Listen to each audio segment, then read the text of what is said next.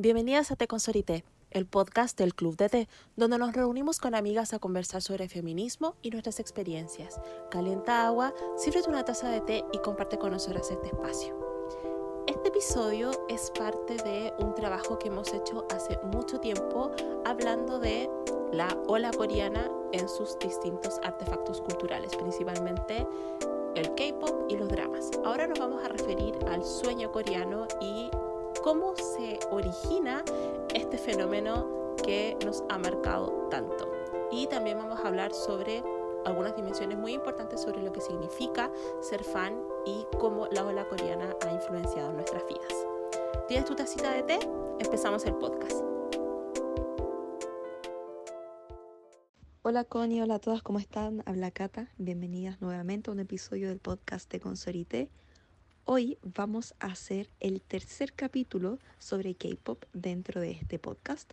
El primero fue en la primera temporada y ahí hablamos sobre, eh, en realidad hicimos un resumen enorme sobre qué es el K-Pop, un contexto histórico, una explicación cultural, eh, cómo se formaban los grupos, cómo funciona la industria y después hablamos de eh, cómo es el ser mujer en la industria, lo femenino dentro de la industria. Por lo tanto, en comparación, el segundo capítulo que hicimos fue a principios de esta temporada en el que hablamos sobre la masculinidad en el K-Pop.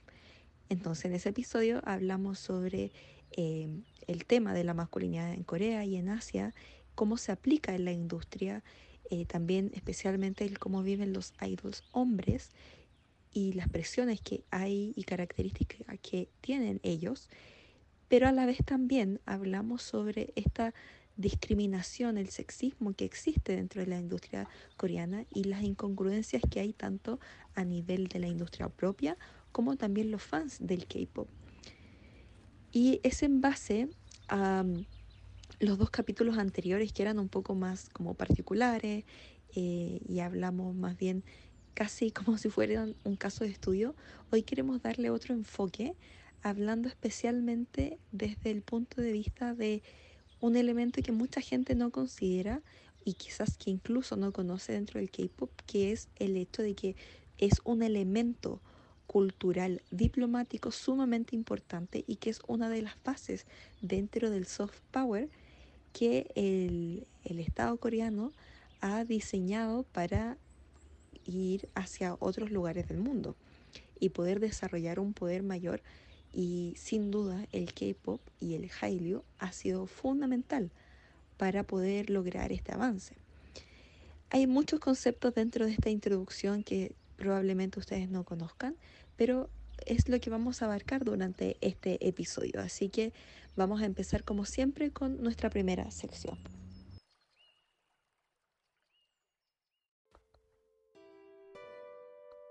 Sorité lo explica todo. Hoy vamos a abordar un concepto que es muy pertinente para el feminismo y para la cultura idol y la idea del sueño coreano y cómo exponerte a los artefactos culturales de la ola coreana transforma tu conducta, tus creencias y tus visiones y tu percepción de ti misma y de las demás personas. ¿Qué es la cultura de la dieta?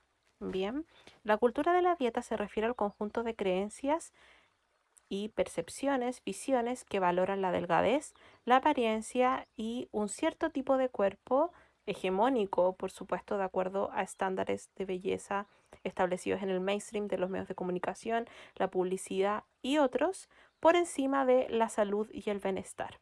Además, el concepto da importancia a la restricción de calorías, normaliza el diálogo negativo o llamado el fat talk o esta em, conversación en torno como a calorías, gordura, peso, etcétera, eh, también el body shaming o avergonzar a las personas por su cuerpo y etiquetar a ciertos alimentos como buenos y malos.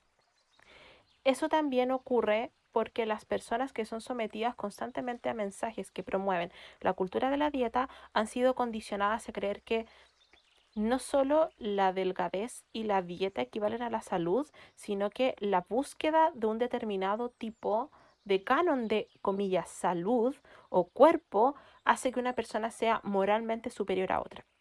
Y esto es muy importante porque en la cultura idol vemos constantemente a idols, medios de comunicación y usuarios de Internet, ¿cierto? Los llamados K-netizens, que están constantemente refiriéndose a que las personas, eh, cuando consideran que alguien es gorde eh, o no tiene una apariencia hegemónica aceptable por la mayoría de la sociedad de acuerdo a estos estándares, es una persona que es egoísta, que es floja o perezosa, que no se preocupa de sí misma, que no hace suficiente esfuerzo para bajar de peso y que también es desconsiderada con las demás personas que conforman su grupo, por ejemplo, de que le hace mal a la imagen del grupo, que va a afectar su éxito, etc. Y constantemente vemos que esa cultura de la dieta está muy presente en todos los idols en general, pero también se da específicamente, yo diría especialmente en las mujeres. Esto de estar con esta vigilancia eh, mediática y cibernética a través de redes sociales de cómo se ven las personas. Y es muy común encontrar videos en internet, YouTube especialmente, donde se ve como eh, idol, inserte nombre, cambios en su peso, en su cuerpo durante su carrera y se ve como una línea de tiempo y se va mostrando cómo ha cambiado la forma de su cuerpo, su peso, comentarios que han hecho. Eh, también se exacerba mucho cuando eh, una o un idol eh, baja drásticamente de peso y dicen te ves espectacular y cuentan sus dietas que son enormemente dañinas. Usualmente vemos testimonios de idols que no comen nada, que han estado en inanición por mucho tiempo, que se deshidratan a propósito, ¿cierto? Para perder peso antes de una sesión de fotos o una presentación. Vemos que se desmayan, considerando que son artistas de alto rendimiento, en el sentido de que están bailando constantemente y tienen unos horarios terribles, bien, y eso no solamente la cultura de la dieta afecta la salud física de las personas, sino que también su salud mental, emocional, sus relaciones con el entorno, etc. Bien, vamos a ver que em, las plataformas de redes sociales sobre todo son eh, bastante responsables en la actualidad de distorsionar la realidad, ya que los modelos retratados de personas son mostrados como, comillas, naturalmente delgados y por supuesto son poco representativos de la mayoría de las personas o son anormalmente delgados debido a dietas forzadas, desnutrición y edición digital, por ejemplo, Photoshop y otros. Bien, o también el uso de distintas aplicaciones que son gratuitas y podemos ocupar sin ningún problema. Bien, este tipo de imágenes editadas animan a las personas a compararse con ideales de apariencia muy mejorados y que son físicamente inalcanzables. Lo curioso es que Claro, es inalcanzable, pero te venden productos para que creas que es posible. O sea, si te esfuerzas mucho y sigues una serie de pasos y compras todos estos productos, vas a poder lograr verte como eh, esa celebridad. Bien. Y eso también genera un aumento de la insatisfacción corporal, disminución de la autoestima, ansiedad relacionada con la imagen corporal y otras problemáticas de salud mental que puede llevar a eh, dañarnos a nosotras mismas y también a otras personas con comentarios eh, negativos. Bien, esto es muy importante porque eh, es impresionante cómo estar en un entorno donde estos discursos son comunes y se reproducen y estar sometido a este tipo como de industrias, aunque seas una persona, podríamos decir, comillas, fuerte, se va metiendo en tu cabeza, es inevitable. Bien, em, cuando hicimos el episodio sobre cuerpo en esta serie que realizamos en la temporada pasada, abordamos bastante esto eh, respecto a cómo las niñas, sobre todo las niñas, desde muy temprana edad empiezan a estar inseguras sobre su cuerpo, empiezan a buscar dietas o no disfrutan como su vida normalmente y eso va profundizándose con el paso de los años cuando vas tomando como más conciencia de que debes verte de determinada manera para tener comillas éxito. Bien, y eso es especialmente perjudicial si aplicamos la interseccionalidad para cuerpos racializados, disidentes, neurodivergentes, etc. Bien, esto también está relacionado incluso, podríamos ir con el hableísmo y otros. Bien, entonces es muy importante que em, dejemos de permitir que el patriarcado, ¿cierto? Que está tan arraigado dentro de nosotros nos controlen, bien.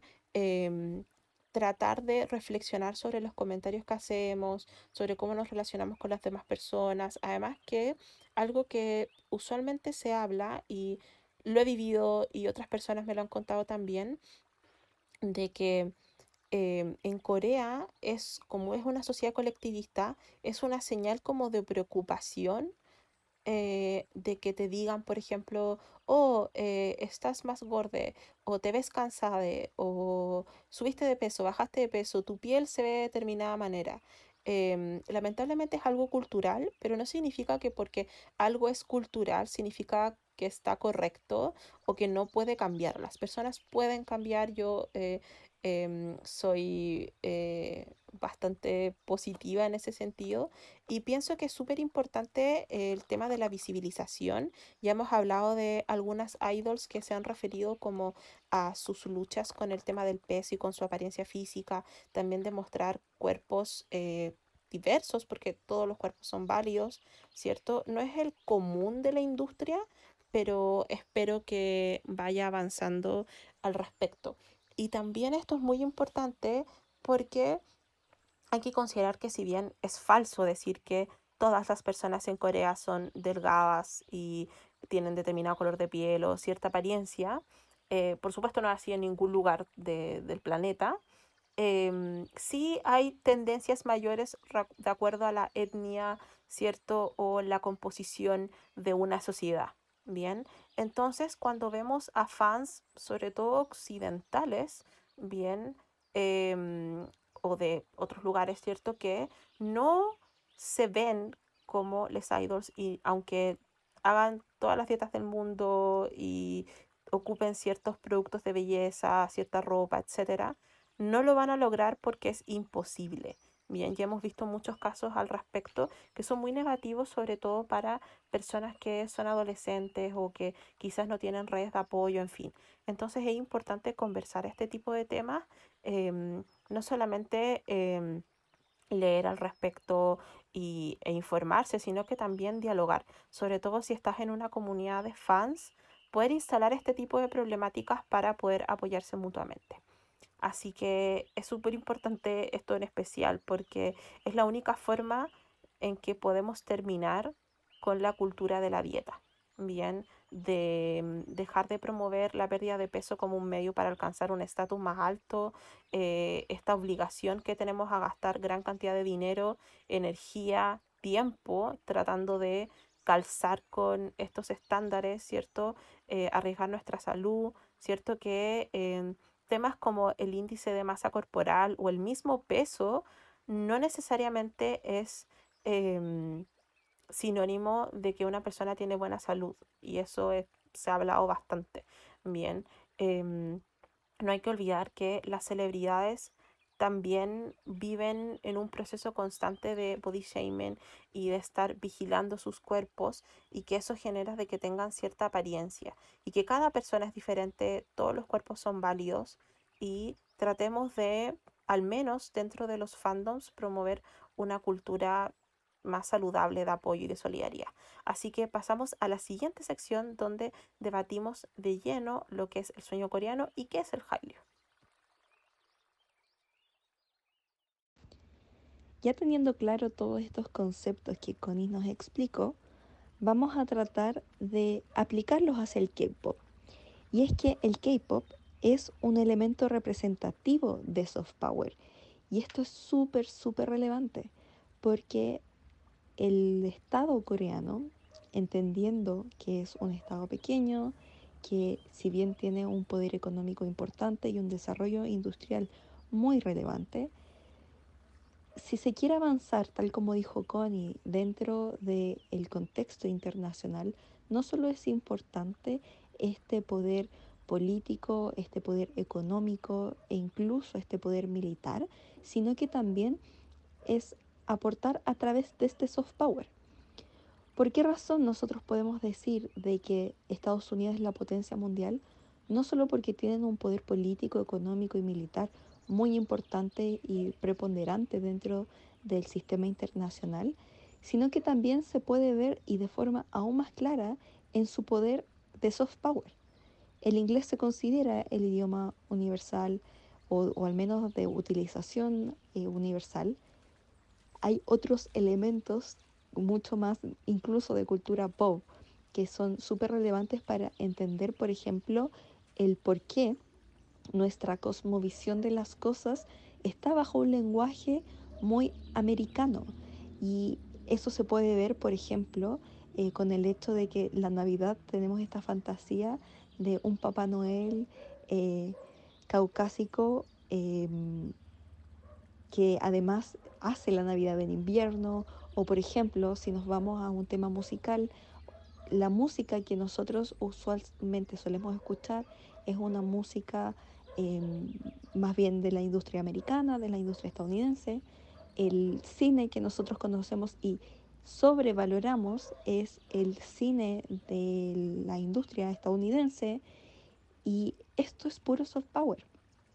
El hecho, por el otro lado, de que el K-Pop haya ido avanzando de manera tan considerable y además que haya logrado en muy pocos años el lograr que mucha gente quiera interesarse en Corea por estos elementos culturales, denota que realmente están llevando a cabo bastante bien el soft power, está logrando su cometido. Y en ese sentido es que queremos introducir estos elementos para que los puedan ver de una forma mucho más consciente. El K-Pop es un elemento fundamental junto con los dramas, junto con el cine, de lo que es el soft power coreano. Y para poder verlo de una forma mucho mejor, queremos hacer un pequeño repase, repaso histórico de los avances del Hallyu en, en el mundo.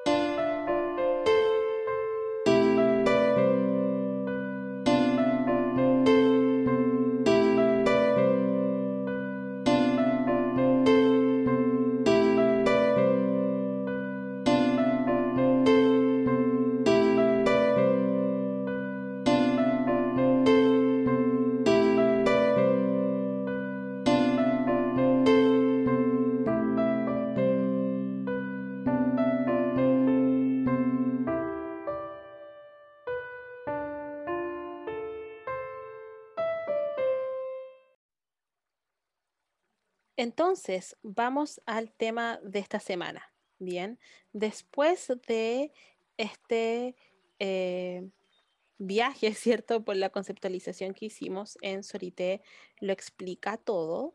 Eh, vamos a hablar de los conceptos que subyacen a lo que vamos a hablar hoy día.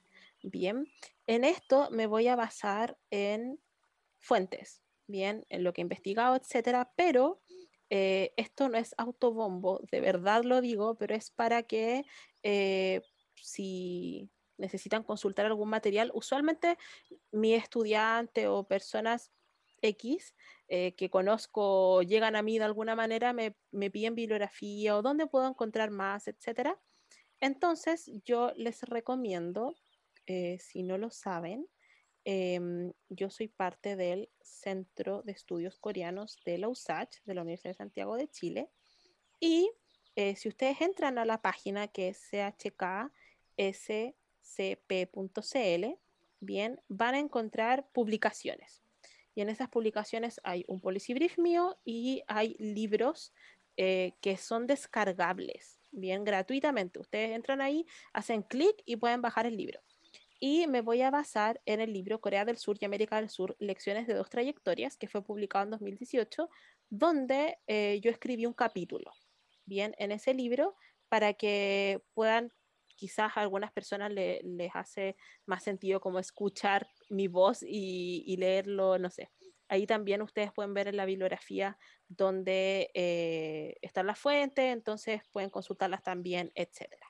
Bien, entonces, em, vamos a ver que eh, en, el momento en que yo escribí esa, e, ese capítulo, ¿cierto? Y estas investigaciones, em, el fenómeno de BTS, por ejemplo, em, y el comportamiento que tiene la ola coreana hoy en día no, es, eh, no era así, ¿bien?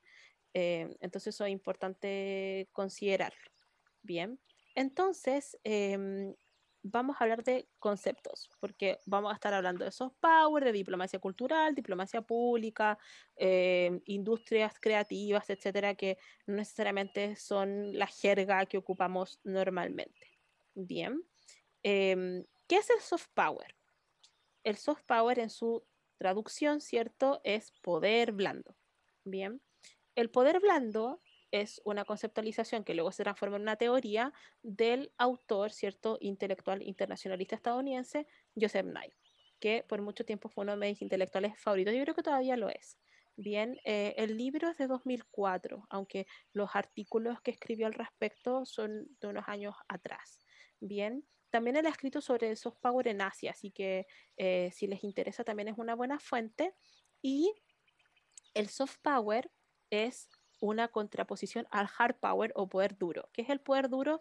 Lo que ustedes generalmente conocen en el accionar tradicional de los países en el sistema internacional. Por ejemplo, em, bloqueos económicos o el temas de, de comercio, eh, la esfera como militar o de la seguridad, etcétera. Eso es lo que ustedes conocen como poder duro. En cambio, el poder blando se asocia a la cultura.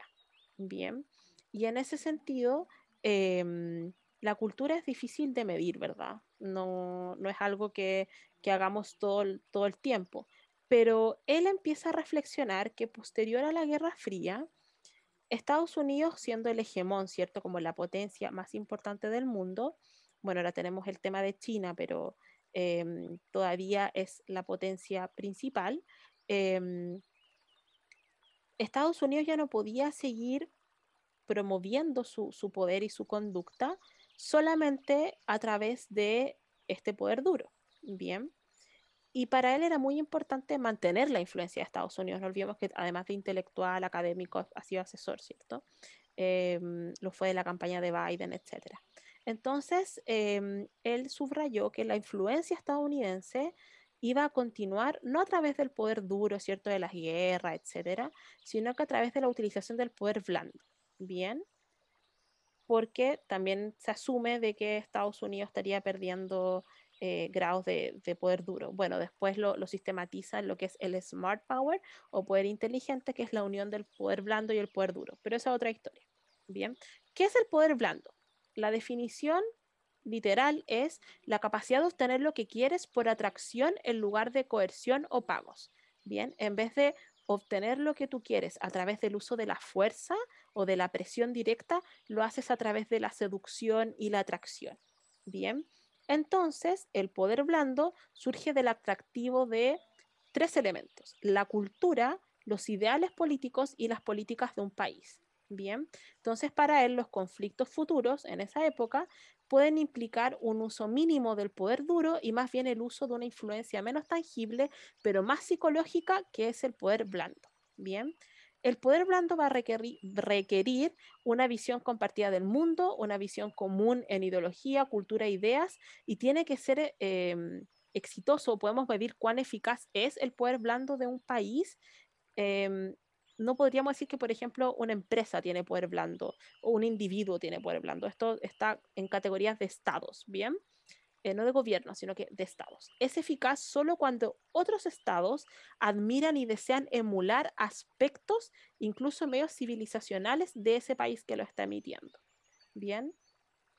Entonces, em, ¿cuáles serían los tres elementos? Resumo, cultura, valores políticos, en el caso de Estados Unidos, sobre todo el tema de la eh, democracia liberal o el orden internacional liberal, etcétera, y su política exterior. Pero vemos que también se suman otros elementos que provienen de estos más grandes, ¿cierto? Como la religión, el idioma, tradiciones, música, cine, televisión, turismo, moda, educación, tecnología, etcétera. El tema es que por diversas razones el empleo del poder blando por parte de potencias asiáticas como eh, Japón o China, incluso Estados Unidos, ha sido menos, menos útil de lo esperado.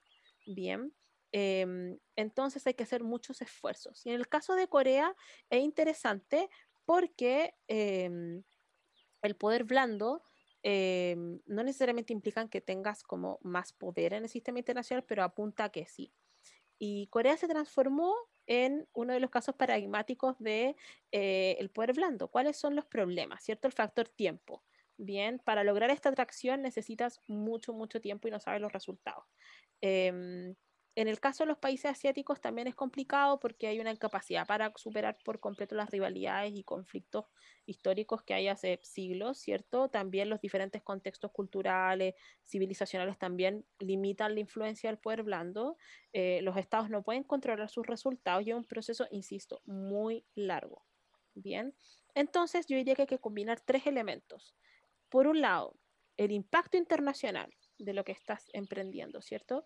tu estrategia de política exterior y la idea de marca país. Bueno, eh, Corea tiene un consejo presidencial de marca país que estableció en 2009, bien, durante el gobierno de, de Myung Bak. Y eso te va a dar como resultado el tema del soft power y la diplomacia cultural. Hay que entender que el Hallyu no es completamente, es como el soft power de Corea es el Hallyu. Eso es un error. Bien, el Hailu es solo uno de los elementos de la diplomacia cultural y del poder blando de Corea. Bien, entonces, si nos vamos a lo que es la diplomacia cultural, la diplomacia cultural está centrada en la acción de los estados. De nuevo, no podemos hablar de que una persona o una empresa tenga diplomacia cultural. Bien, la diplomacia se hace entre estados. Bueno, está la para diplomacia, pero es otra cosa. Bien, entonces, eh, van a participar actores en esto, no solamente están los estados, bien, es algo que les corresponde, pero participan eh, creadores, investigadores, empresas, eh, fundaciones, universidades, sociedad civil, etc. Bien, entonces, la diplomacia cultural es lo que hace cada país ya para exportar su cultura, lo utilizan con fines políticos para lograr un reconocimiento en el mundo y es la intervención estatal para asegurar la presencia cultural nacional en el exterior, ¿bien? Que usualmente se ocupan en sinónimo de relaciones culturales internacionales o algo así. Entonces, ¿qué quieres lograr con esto? Destacar los valores, costumbres, estilos de vida, manifestaciones artísticas y culturales del país, promover una imagen positiva del país en el extranjero, posicionar al país y capturar la atención por persuasión, generar un clima de cooperación propicio a los negocios e inversiones. Esto es súper importante, el tema comercial. Bien, entonces, resumiendo todo esto, el poder blando es la capacidad de un país para lograr que otros admiren sus valores, emulen su ejemplo y aspiren a su nivel de prosperidad, apertura, etc. Bien, entonces, teniendo más claro eso, podemos ver lo que ocurre con el Hailu. Bien, ¿qué ocurre? El Hailu, si bien ocurre por parte de actores privados, bien, de canales de televisión, agencias de entretenimiento, en fin, industrias del entretenimiento en su conjunto, no tenemos que olvidar que en países asiáticos como Corea, en su modelo de desarrollo no hay una separación tan eh, estricta y tan evidente como ocurre, por ejemplo, en nuestras sociedades, entre lo público y lo privado. Por eso es interesante cómo también eh, los gobiernos, eh, porque esto ya es una política de Estado, promueve tan fuertemente el Hailu, ¿cierto? Em, y tener estos conceptos como el grupo de la nación, el orgullo nacional, o el impacto que tuvo que Parasite ganara el premio Oscar a Mejor Película y otros más, o, o el tema de BTS, etc. Bien, entonces vamos a ver que el Estado coreano tomó ventaja de la difusión internacional de la cultura popular coreana y desarrolló una estrategia de política exterior con el Hallyu como eje de su diplomacia cultural. Bien, eso es muy importante porque no es que el gobierno de turno inventó el Hallyu, sino que lo instrumentalizó. Por eso es súper importante tener en cuenta eso, bien, eh, que es algo que al, a los japoneses no les resultó porque el tema como de la cultura popular y todo eso, como lo que conocemos acá, anime, manga, videojuegos, etcétera, era una propia industria mucho más poderosa y mucho más consolidada, más under, que, que el Estado no pudo capturar, así que el Cool Japan, que trató como de imitar un poco lo de Corea, no, ha sido tan efectivo. Bien, Eh, entonces vamos a ver que inicialmente la exportación de la cultura popular coreana no fue promovida por el interés del gobierno en impulsar una cierta imagen del país, sino que fue creciendo a partir de la necesidad de explorar nuevos mercados de exportación, especialmente para salir de la crisis asiática de 1997-1998, que en Corea se conoce como la crisis del FMI, que si investigan un poquito como el impacto que tuvo la crisis asiática en Corea fue enorme.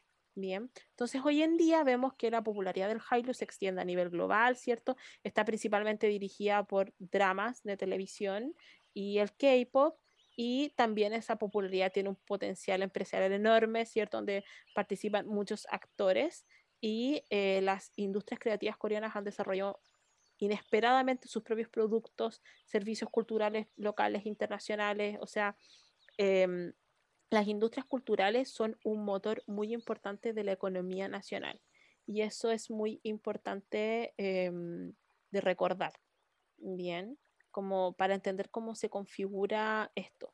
Así que hoy en día el Hailu es parte de los discursos e intereses nacionales, como lo que llaman como un tesoro nacional. Puede haber personas que detesten el K-pop o no les gusten los dramas o les sea indiferente, pero sí les produce orgullo por el impacto que ha tenido en el exterior. Bien, entonces bien interesante porque el Hailu también representa como un auge de centros culturales de poder como no occidentales eh, y viene como a cuestionar como el dominio absoluto de Estados Unidos y Europa Occidental eh, sobre la expansión de artefactos culturales en, en, un mundo globalizado como el que tenemos, ¿cierto? Entonces eh, es bien llamativo eh, lo que ocurre allí. Bien. Entonces, eh, si nos vamos a la diplomacia pública, bien, que no es lo mismo que diplomacia cultural, pero es importante tenerla en cuenta porque usualmente se tratan como sinónimos. Bien, la diplomacia cultural es la acción de los estados de comunicar a otros estados y sus sociedades elementos como su política exterior, sus valores políticos y su cultura, y de transmitir ideas y una imagen con la intención de lograr un efecto en los otros. Bien, por lo mismo muy similar a la definición que di de diplomacia cultural, pero la diplomacia pública eh, tiene que ver más con el uso de los medios, etcétera. Bien, entonces eh, vamos a ver que eh, la diplomacia pública eh, históricamente ha tenido una función de em, apoyar, ¿cierto?, la política exterior de los países y se diferencia de la diplomacia tradicional porque su influencia en las acciones de otros estados es indirecta o sea, por medios de canales no formales, como medios de comunicación de masa, hoy en día sería Internet, por ejemplo, conexión empresarial, asociaciones académicas, relaciones entre diásporas u otras organizaciones de la sociedad civil. Bien, entonces, ¿cuáles son las estrategias que utiliza la diplomacia pública? Bien, y en general se pueden ver como etapas, o al menos así lo veo yo. Primero está la consolidación, que busca como confirmar el apoyo eh, de aliados, ¿cierto?, de este país, con tensión que es asociada usualmente a la Guerra Fría, ¿cierto? Como de medidas defensivas, si ustedes ven como la teoría de la contención de, de Kennan y todo eso, lo van a entender, ¿bien? Penetración, que es el objetivo de alcanzar audiencias o targets para formar relaciones con grupos o instituciones en el territorio seleccionado. Ampliación o la expansión de la esfera política, ideológica, económica y cultural del país a un frente mucho más amplio, o sea, requiere una organización y visión a largo plazo, y ahí yo diría que Corea está en eso, ¿bien? Entre penetración y ampliación dependiendo de los distintos países. Yo diría que incluso ampliación, penetración habría sido como hace 10 años, ¿bien? Y lo último, que es la etapa de transformación, que es la más radical y ambiciosa, porque es la presencia total del país y sus ideas a nivel global, pero como dice su nombre, transforma las mentalidades de los países, ¿cierto? Entonces yo diría que el único país que ha logrado eso, como en, la, en las relaciones internacionales contemporáneas, sería Estados Unidos. El hecho de usar el inglés, el tema de las costumbres, la comida, Hollywood, etc. Hay un cambio de mentalidad. No podemos decir que Corea ha transformado las sociedades en su, en, su conjunto, completamente. Bien, ha ocurrido en ciertos grupos, pero quizás en 10 años más sus intereses cambien, no lo sé, no es algo como masivo. Bien. Eh, y esto es súper importante porque es, Corea ya desde los 60 se ha enfocado en crear una política cultural que apunte como a la inspiración y la movilización nacional a través del orgullo hacia los productos nacionales y establecer como objetivos nacionales culturales, ¿cierto? A nivel internacional. Mm, bien. Em, entonces yo diría que esa es como la parte conceptual que tenemos que tener en cuenta, ¿sí? Para em, poder comprender esto.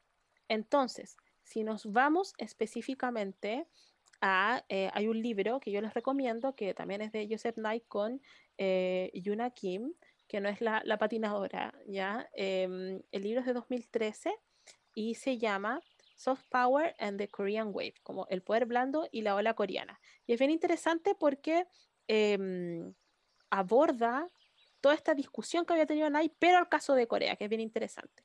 Entonces, resumiéndolo, porque estoy mirando aquí un, cuadro que hice eh, basado en ese texto. Eh, primero, Corea quiere mostrar al mundo una imagen favorable. Bien. ¿A través de qué? Por ejemplo, atraer estudiantes extranjeros a universidades coreanas. Eso también refuerza el rol de la cultura juvenil transnacional en el país, fomenta la enseñanza del idioma y tener más fans y que viajen y consuman, etc. También incrementar la asistencia internacional para mejorar el perfil de en otras regiones o continentes además de Asia. Esto es como cooperación internacional. Y de hecho, si ustedes ven el caso como de los camiones de Hallyu, eh, durante el gobierno de eh, ahí se ve el asunto. Por otro lado, ser auspiciador de exhibiciones, eventos que expandan el conocimiento sobre el desarrollo económico coreano y su historia de superación. Eso es súper importante. Cuando vemos a los idols, vemos su historia de superación. Y eso también tiene que ver con esta narrativa nacional de salir de un contexto de ocupación colonial por parte de los japoneses, guerra de Corea, pobreza absoluta y destrucción, a convertirse en una de las potencias económicas y tecnológicas más importantes del mundo. Y ser anfitrión de foros internacionales de gran envergadura que aborden temas contingentes de la agenda global. Por ejemplo, una cumbre del el G7 o lo que ocurrió en las cumbres intercoreanas o incluso los Juegos Olímpicos. La diplomacia olímpica es súper interesante. ¿Y cuál es el resultado esperado? Bien, dejar de concebirse a sí misma, Corea, solo como un actor regional. Bien, ¿y cuáles son los objetivos? Contribuir a la provisión de bienes públicos globales y crear un entorno favorable para alcanzar sus intereses de política exterior. Y por supuesto, los intereses de política exterior está ganar dinero, bien, para que estamos con cosas, eso, eso es importante. Bien, entonces, ya tenemos esto em, acá, ¿sí? Eh, y ahora vamos a em, entender cómo surge esta idea de lo que vamos a llamar Hallyu u ola coreana. Bien, entonces, ¿qué podemos decir al respecto? Cuando hablamos de Hallyu, ¿cierto? Que es un nombre que significa ola fría, que adoptaron los periodistas chinos, ¿cierto? En el año 1998, bien, esto fue a partir de los dramas que fueron súper populares, lo que siempre ustedes eh, encuentran, ya esto ya lo he dicho también en otros, en otros capítulos y ustedes probablemente lo hayan leído un montón de veces, como Sonata de Invierno, eh, de Jungkook y Voice Over Flowers y, otros, ¿bien? Em, entonces, em, claro, este nombre muestra también cómo em, esto se hace tan popular, ¿cierto? Estos contenidos coreanos, que era, que era un poco extraño considerando que hace no muchos años eh, muchas leyes y todo prohibían como la importación de ciertos contenidos, no había una industria del entretenimiento coreana como tal. ¿ya? Y esto empieza eh, bueno, yo diría que un energizador como un catalizador, por supuesto, fue la crisis de 1997, porque también em, los Chevol empezaron a invertir gran cantidad de dinero en publicidad, tanto a nivel doméstico como internacional, para que sus principales marcas fueran reconocidas por el público. Pero también empezaron a insertarse en la industria cultural a través del financiamiento de promoción de videos, producciones de cine, programas de televisión, sobre todo por cable, etcétera. Bien, entonces, por ejemplo, cuando ustedes ven a BTS eh, promocionando Hyundai, ¿cierto? Los automóviles o Samsung, no les parezca extraño. Bien, eh, es obvio porque los, conglomerados también son un bien nacional, ¿cierto? Un ente, eh, fundamental para la nación en, Corea, ¿cierto? Em, entonces vamos a ver que em, este como auge de la cultura popular coreana hubiese sido como inconcebible a principios de los 90. Bien, o sea, era imposible que la industria cinematográfica, musical, televisiva compitiera contra Hollywood. Por eso es súper interesante lo que está ocurriendo hoy en día. Bien, em, y de hecho, vamos a ver que durante los gobiernos siguientes a la crisis asiática, el gobierno de Kim Dae-jong, Roh Hyun, eh, Myung-bak, Park Hyun-hye y Moon Jae-in hoy en día van a estar haciendo reformas constantemente eh, y promocionando leyes, programas y dedicando muchísimos recursos, por ejemplo, al, al Ministerio de, de, Cultura y Turismo, ¿cierto? Que es poderosísimo y que de hecho empezó el 98. Antes no había un Ministerio de Cultura y Turismo. Bien, antes había un Ministerio de Cultura solamente, pero eh, van a ir cambiando y se inauguran departamentos de cultura de productos y va a cambiar al Departamento de Promoción de Contenidos Culturales. Bien, por eso el, Ministerio de Cultura es poderosísimo. Bien, em, y se va a fundar la COCA, que es la Korea Culture and Contents Agency, como la agencia coreana de eh, contenidos em, y cultura. Bien. Em, entonces, cada presidente va a hacer lo suyo como para promover el Hailu y el gasto público, si bien es súper alto, eh, los revenues, ¿cierto? Como el ingreso que viene es, enorme. Bien. Y em, para entender el Hailu tenemos dos concepciones, la estrecha y la amplia. La estrecha o restringida es el surgimiento de la visibilización internacional de la cultura coreana, que comienza en Asia a mediados de la década de los 90 y continúa por las otras regiones del mundo. Bien. Eh, y eso es lo que va a aparecer, por ejemplo, en el libro blanco de la diplomacia de Corea todos los años, que el Hallyu es como la visibilización internacional de Corea. Punto. Sin embargo, sabemos que eso es mucho más amplio.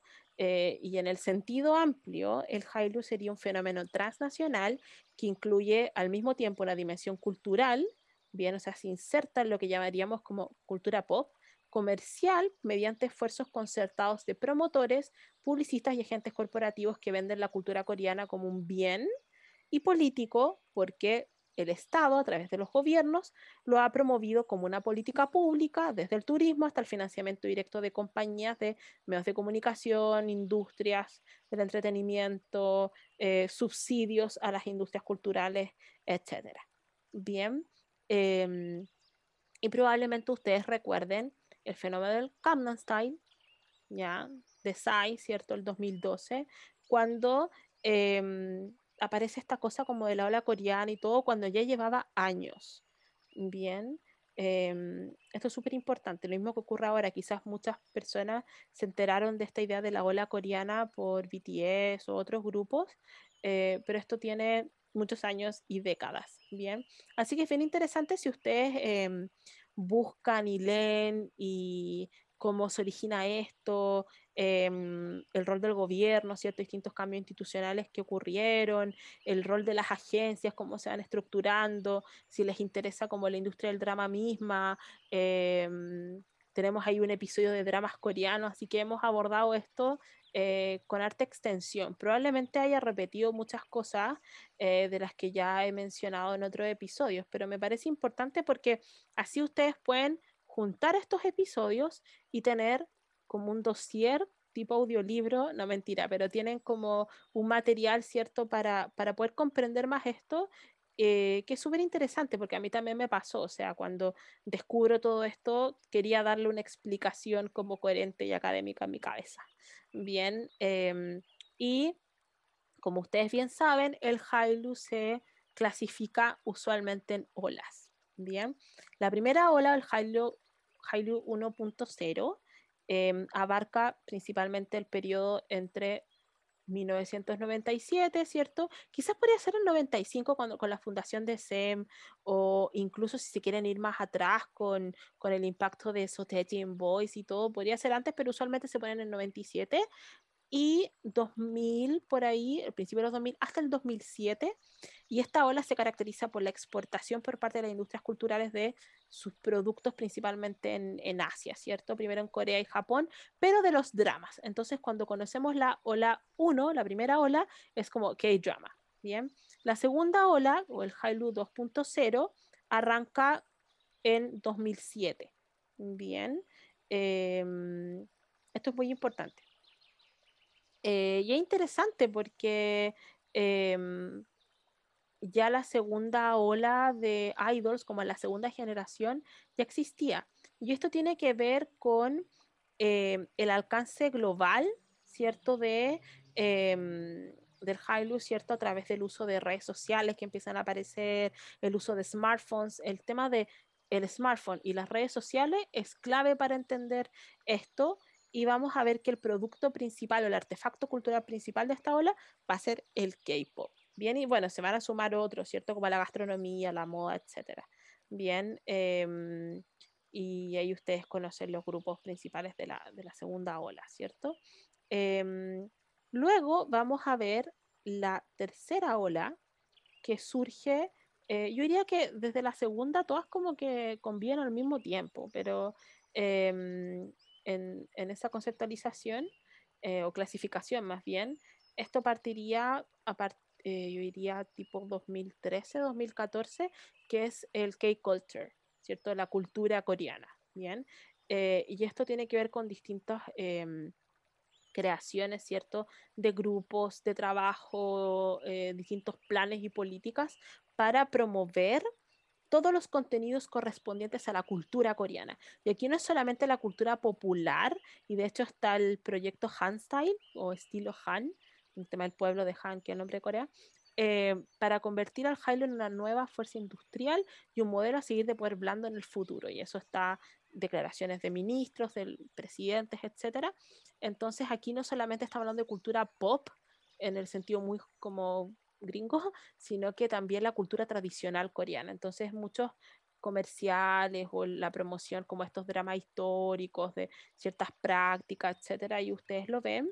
Y eh, la cuarta etapa o la cuarta ola que eh, se dice que habría empezado entre 2017 2018, bien es lo que llamamos eh, la ola del K-lifestyle o el estilo de vida coreano.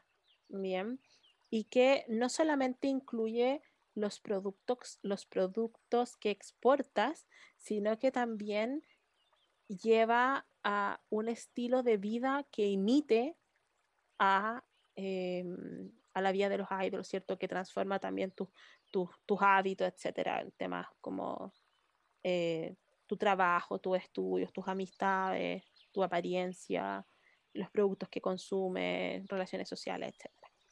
Eso es como promover el estilo de vida coreano. Entonces ya no solamente está el K-pop y los dramas y algunas cosas de la cultura, sino que vender como Corea en su conjunto, como este imaginario. Bien, y ahí viene el Korean Dream, ¿cierto? El sueño coreano, que he hablado de él un montón de veces, etcétera, eh, pero básicamente es la, lo que yo empecé a preguntarme como yo misma como sujeto de estudio, pero en discusiones, en fin, de que, por ejemplo, el sueño americano está súper claro, ¿se entiende? de lo que tú aspiras a obtener o cómo quieres que sea tu vida. Y en el caso del sueño coreano es lo mismo y tiene que ver con una idealización de Corea como un lugar perfecto al cual quieres y mereces pertenecer si realizas ciertas cosas, por ejemplo, como el tema del idioma, estudiar, viajar o quizás transformar tu apariencia o tener amigues o una pareja coreana, etc. Entonces también está muy fuertemente incluido el tema del esfuerzo, como del compromiso, el esfuerzo y el sacrificio, que vamos a tomar el concepto de sacrificio más adelante cuando nos vayamos a referir como a la vida del fan, porque la vida del fan sabemos que es súper sacrificada. Bien, eh, y sabemos que es una, una Corea que no necesariamente es 100% falsa, pero que tiene aspectos positivos y negativos, ¿cierto? Y que hay elementos que son estructurales, que son difíciles, como el tema de la, la distancia, estamos al otro lado del mundo, literal, el país más lejano de, de Corea es Chile. Um, el tema del idioma, bien, o sea, eh, no es fácil el, coreano. Sabemos que mucha gente lo aprende, pero requiere como bastante entrenamiento. Y eh, temas económicos, por supuesto, por el mismo tema de la distancia. O sea, hay que invertir para el asunto. Y ahora tenemos el tema de la pandemia, o sea, que no es que no solamente sea más difícil movernos por temas de, de, tiempo, de de distancia o, dinero, sino que estamos en una pandemia global, ¿cierto? Donde la, el movimiento de personas está restringido y también hay un deterioro de la vida enorme. Bien. Eh, entonces, ahí es súper importante como ya sistematizar a qué nos estamos refiriendo cuando hablamos de ola coreana y por qué quisimos hacer esta, esta parte como quizás más latera o más densa eh, que hemos mencionado antes, porque nuestro foco es la idea del sueño coreano, el tema como de los fans, cómo se comportan, eh, cómo convivimos, cómo nos enfrentamos a um, los ideales de belleza, las redes sociales, en fin, a estas distintas narrativas. Eh, y es importante saber de qué estamos hablando. Así que les invito a... Eh, poner en Google como hailu.pdf y van a encontrar un montón de material al respecto. Insisto, el capítulo del libro que yo les menciono se publicó en 2018, pero era un trabajo anterior, ¿cierto? Así que ahí está la actualización que, que, siempre se necesita cuando hacemos investigación. Eh, así que ese punto es súper importante. Y eh, ahora hay que ver un punto crucial en esto y es si estamos hablando de poder blando, hay que preguntarse cómo el K-pop específicamente, que es lo más popular, lo que más conocemos, es un elemento representativo del soft power y del Hallyu, ¿cierto? En Corea. Después de este pequeño resumen de lo que ha sido la historia y los avances de cada generación dentro de la ola coreana, tenemos que pasar a hablar a un tema más aplicado no solo al K-pop, sino que también a la importancia y a lo enorme que ha sido el avance en estos últimos años. Sin duda, esta última etapa, esta última generación, si es que se le puede decir de esa forma, ha tenido unos avances sumamente significativos. No creo que sea acertado decir que son los más importantes, porque evidentemente cada paso ha sido muy importante para ir estableciendo evidentemente el paso siguiente. Es por eso que dentro de lo que quiero hablar y enfocarme en este punto es en el hecho de que evidentemente, así como con Toconi se iba avanzando como haciendo más grande este círculo, digamos como esta circunferencia en donde se iba avanzando, se puede considerar de que ahora el avance es prácticamente completo.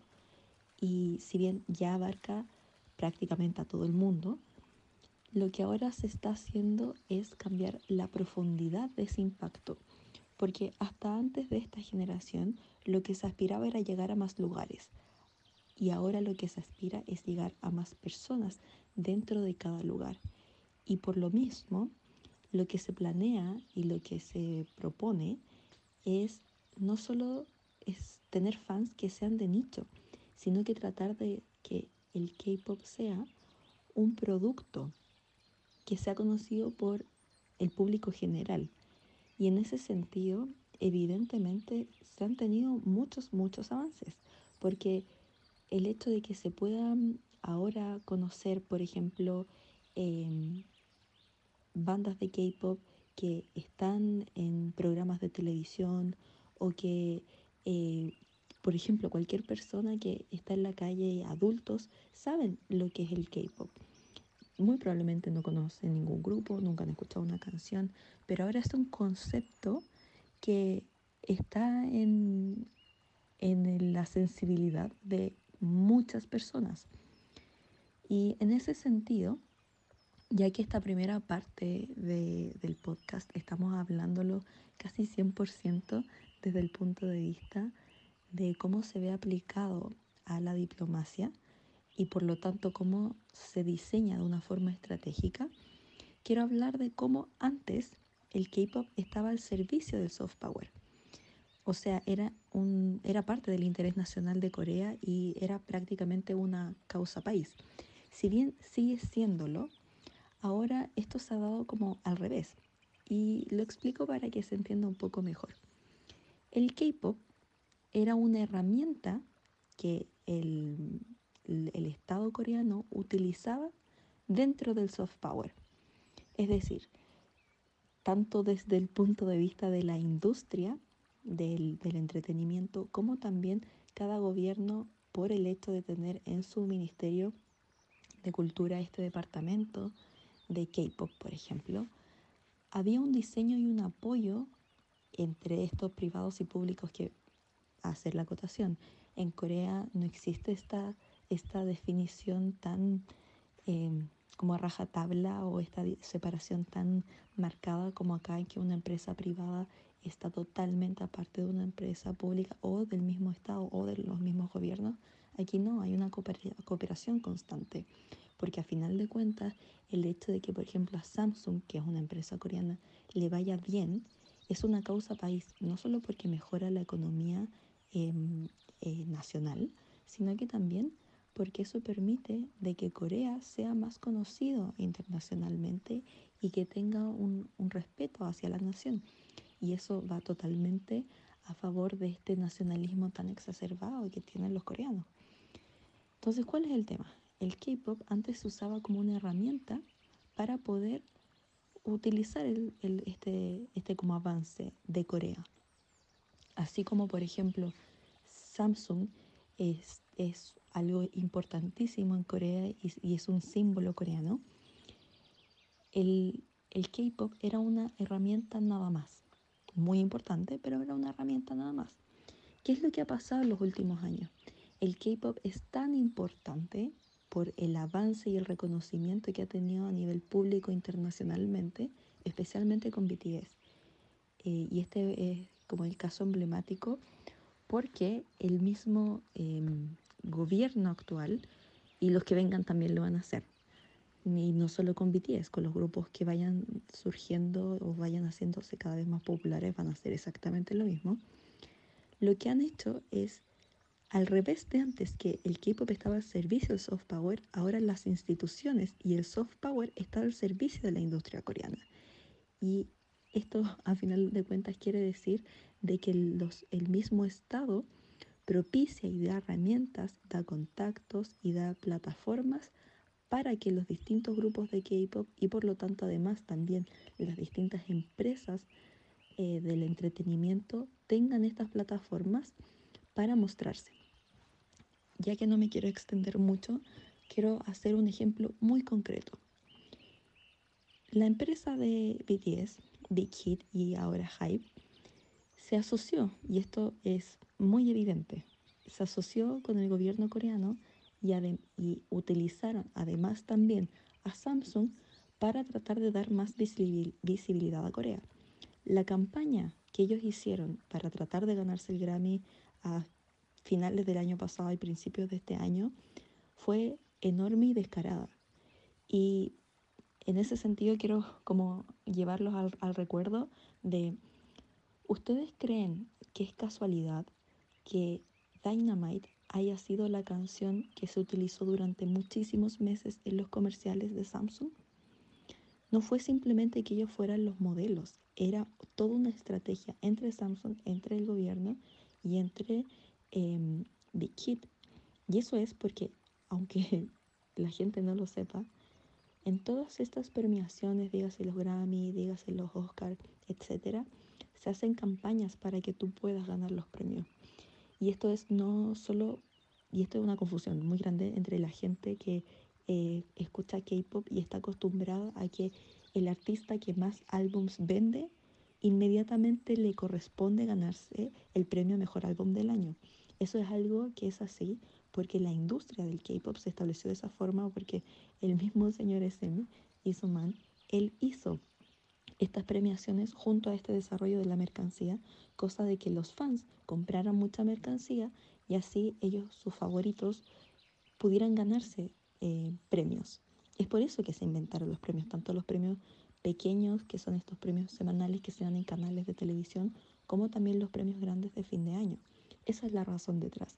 Es por eso que la industria del K-pop es tan poderosa y vende tanto, porque existe esta como eh, obligatoriedad dentro de los fandoms de comprar.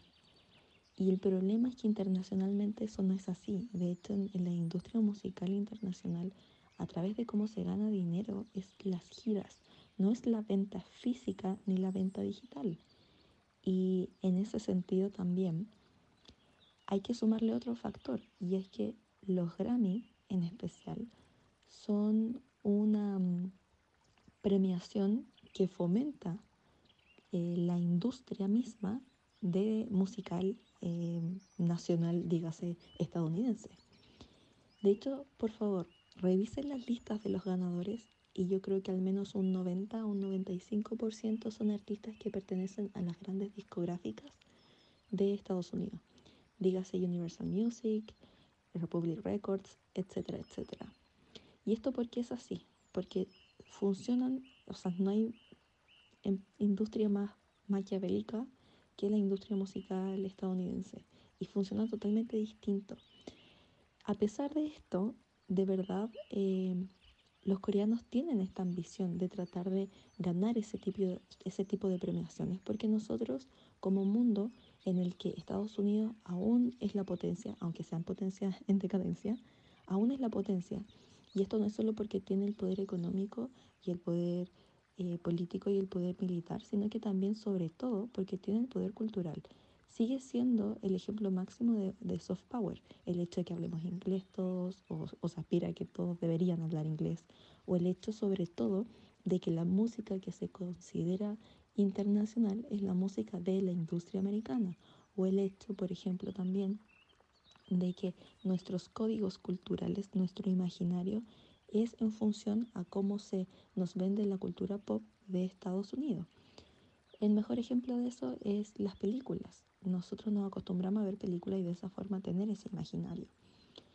Entonces, evidentemente, Corea ha logrado instaurar este imaginario, pero también al mismo tiempo ellos saben que su fuerza, que es el soft power, es una herramienta sumamente grande para poder posicionarse como potencia internacionalmente. Y es por eso que para ellos, que saben que Estados Unidos es la potencia número uno, y además por la historia que ellos han tenido como de cercanía sumamente grande, se tiene esta cosa aspiracional de que necesitamos el reconocimiento internacional, es decir, como diga, como interprétese como corresponde. El reconocimiento internacional es igual al reconocimiento estadounidense. Porque piénsenlo de esta forma. Si las empresas eh, de K-pop quisieran realmente ganar dinero, lo que tendrían que hacer es ir a mandar a sus grupos a vender a China. O sea, China tiene tantos millones de habitantes. Yo siempre doy este ejemplo. La gente, si hacen una teleserie y un 1% de la población de esa teleserie, saquen la cuenta de cuántos cientos de millones son los que ven esa teleserie. Y un 1% en cualquier parte del mundo es un rating horrible. Entonces piensen lo que pasa con la música.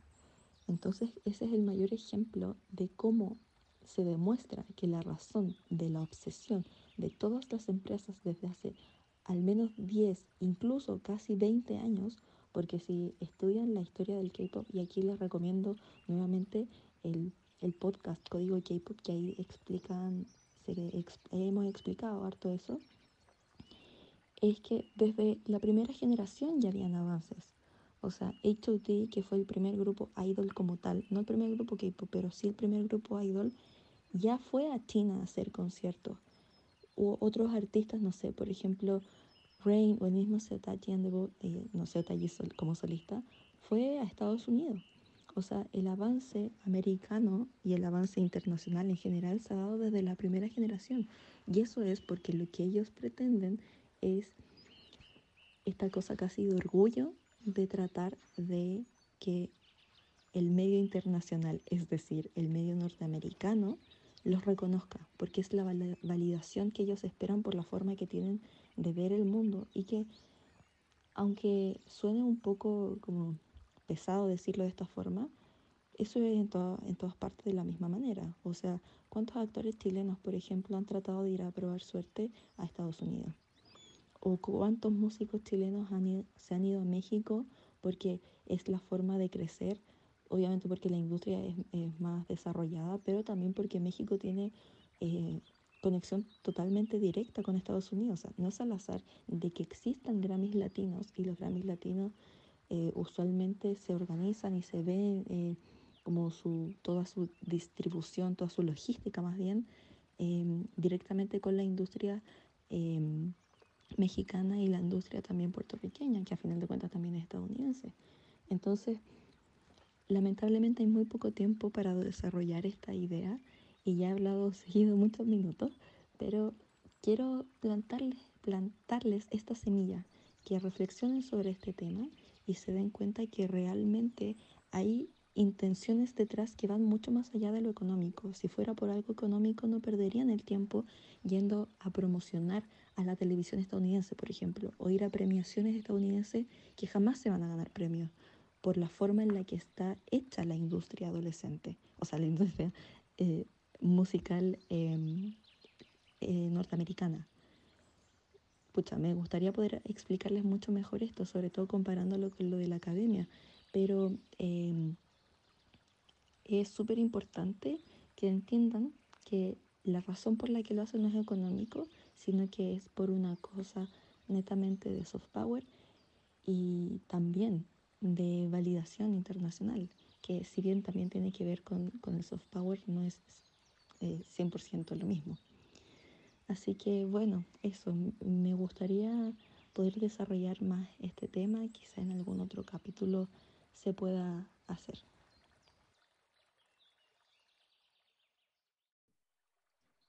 Bien, y después de hacer esta eh, caracterización, ¿cierto? Bien disciplinar del fenómeno, ya que, eh, como lo habíamos mencionado en capítulos anteriores, nos hemos ido como al caso, es decir, ha sido bien inductivo, como de lo particular a lo general, ahora quisimos hacerlo al revés. Queremos tocar el punto, yo diría, más polémico del episodio, que es discutir algo que disciplinariamente viene hace tiempo. Bien, como ya lo he mencionado en otras ocasiones, yo soy miembro de la Asociación Mundial de Estudios del Hailu.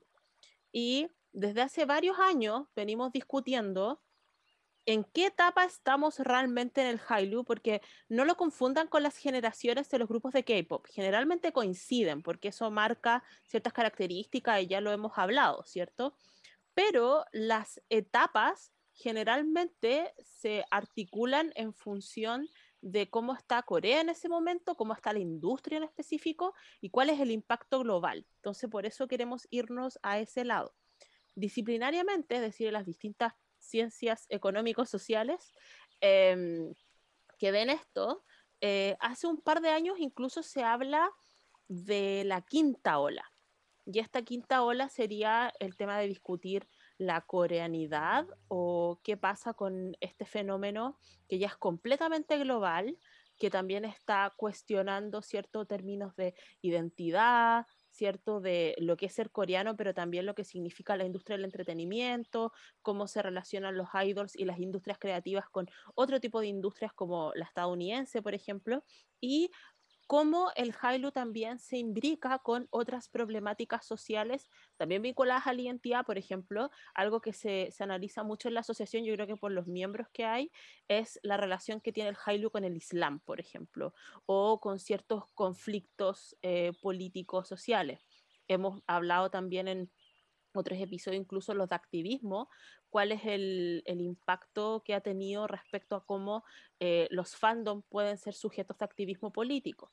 Bien, entonces la idea es como tomar todo eso y sistematizarlo y dar nuestra opinión. Entonces, Cata, ¿en qué etapa estamos en el Hailu? Más que clasificarla como ola o etapa o lo que sea, yo diría que sería mejor como caracterizar cómo se comporta el fenómeno hoy día.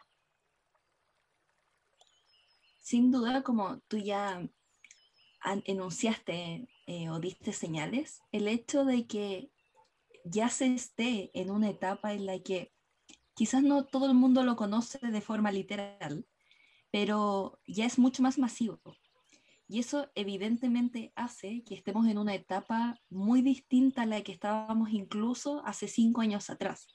Y en ese sentido, creo que los espacios que ha ido ganando no solo el K-pop, sino que también los otros componentes del Hallyu, como por ejemplo son los dramas, pero también el cine em, y también otros eh, géneros musicales, es sin duda súper importante, porque más allá de, de, esto como del fan, que vamos a hablar en un ratito más, lo importante de esto es darse cuenta de cómo esto es un núcleo. Y este núcleo se identifica muy bien respecto a lo que es.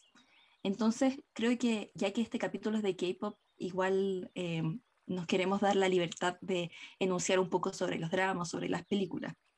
Como ustedes saben, a, todas las que nos, nos siguen eh, hace tiempo, a mí me gusta mucho el cine. Y en el cine es donde mejor se puede ver esto como ejemplo. Entrar a la industria mundial cinematográfica y ser reconocido es súper difícil como mercado pequeño, es decir, el mercado coreano. Entonces, el hecho de que se les esté empezando a reconocer no solo desde un punto de vista como em, películas internacionales, sino que como un, no un género, sino como una industria, en, la industria del cinematográfica coreana, es súper significativo, porque se le está dando los espacios y la gracia de que se le esté caracterizando como cine coreano y que se le deje entrar como cine coreano a la industria internacional es súper importante, porque no solo se le está dando el espacio, sino que también se le está dando el espacio reconociendo que ellos se identifican con este núcleo. Porque perfectamente, por decir un ejemplo, ustedes vieron Minari, tuviste Minari, Conio, ¿sabes la, la película Minari, cierto? Ya, la película Minari yo siento que no es tan como Hallyu, porque es una producción hecha entre Estados Unidos y Corea. Entonces, no es 100% una película coreana como lo fue, por ejemplo, Parasite. Entonces, ahí se nota la diferencia. Minari es una película que podría haber estado inserta como cualquier película colaborativa chilena, eh, americana o, no sé, rusa, británica, pero el hecho de que se les esté dando los espacios, que sean además películas que se están grabando completamente en coreano, dan estas señales de que se está recibiendo internacionalmente a los coreanos dentro de su propia, que, mal concepto, pero como dentro de su propia coreneidad. Y eso es súper relevante, ¿eh? porque algo que pasa mucho, sobre todo ya que hemos estado hablando del soft power, el soft power lo que te hace es que tú te vas hibridizando, ¿cierto? Em, o sea, me refiero como con la potencia propiamente tal.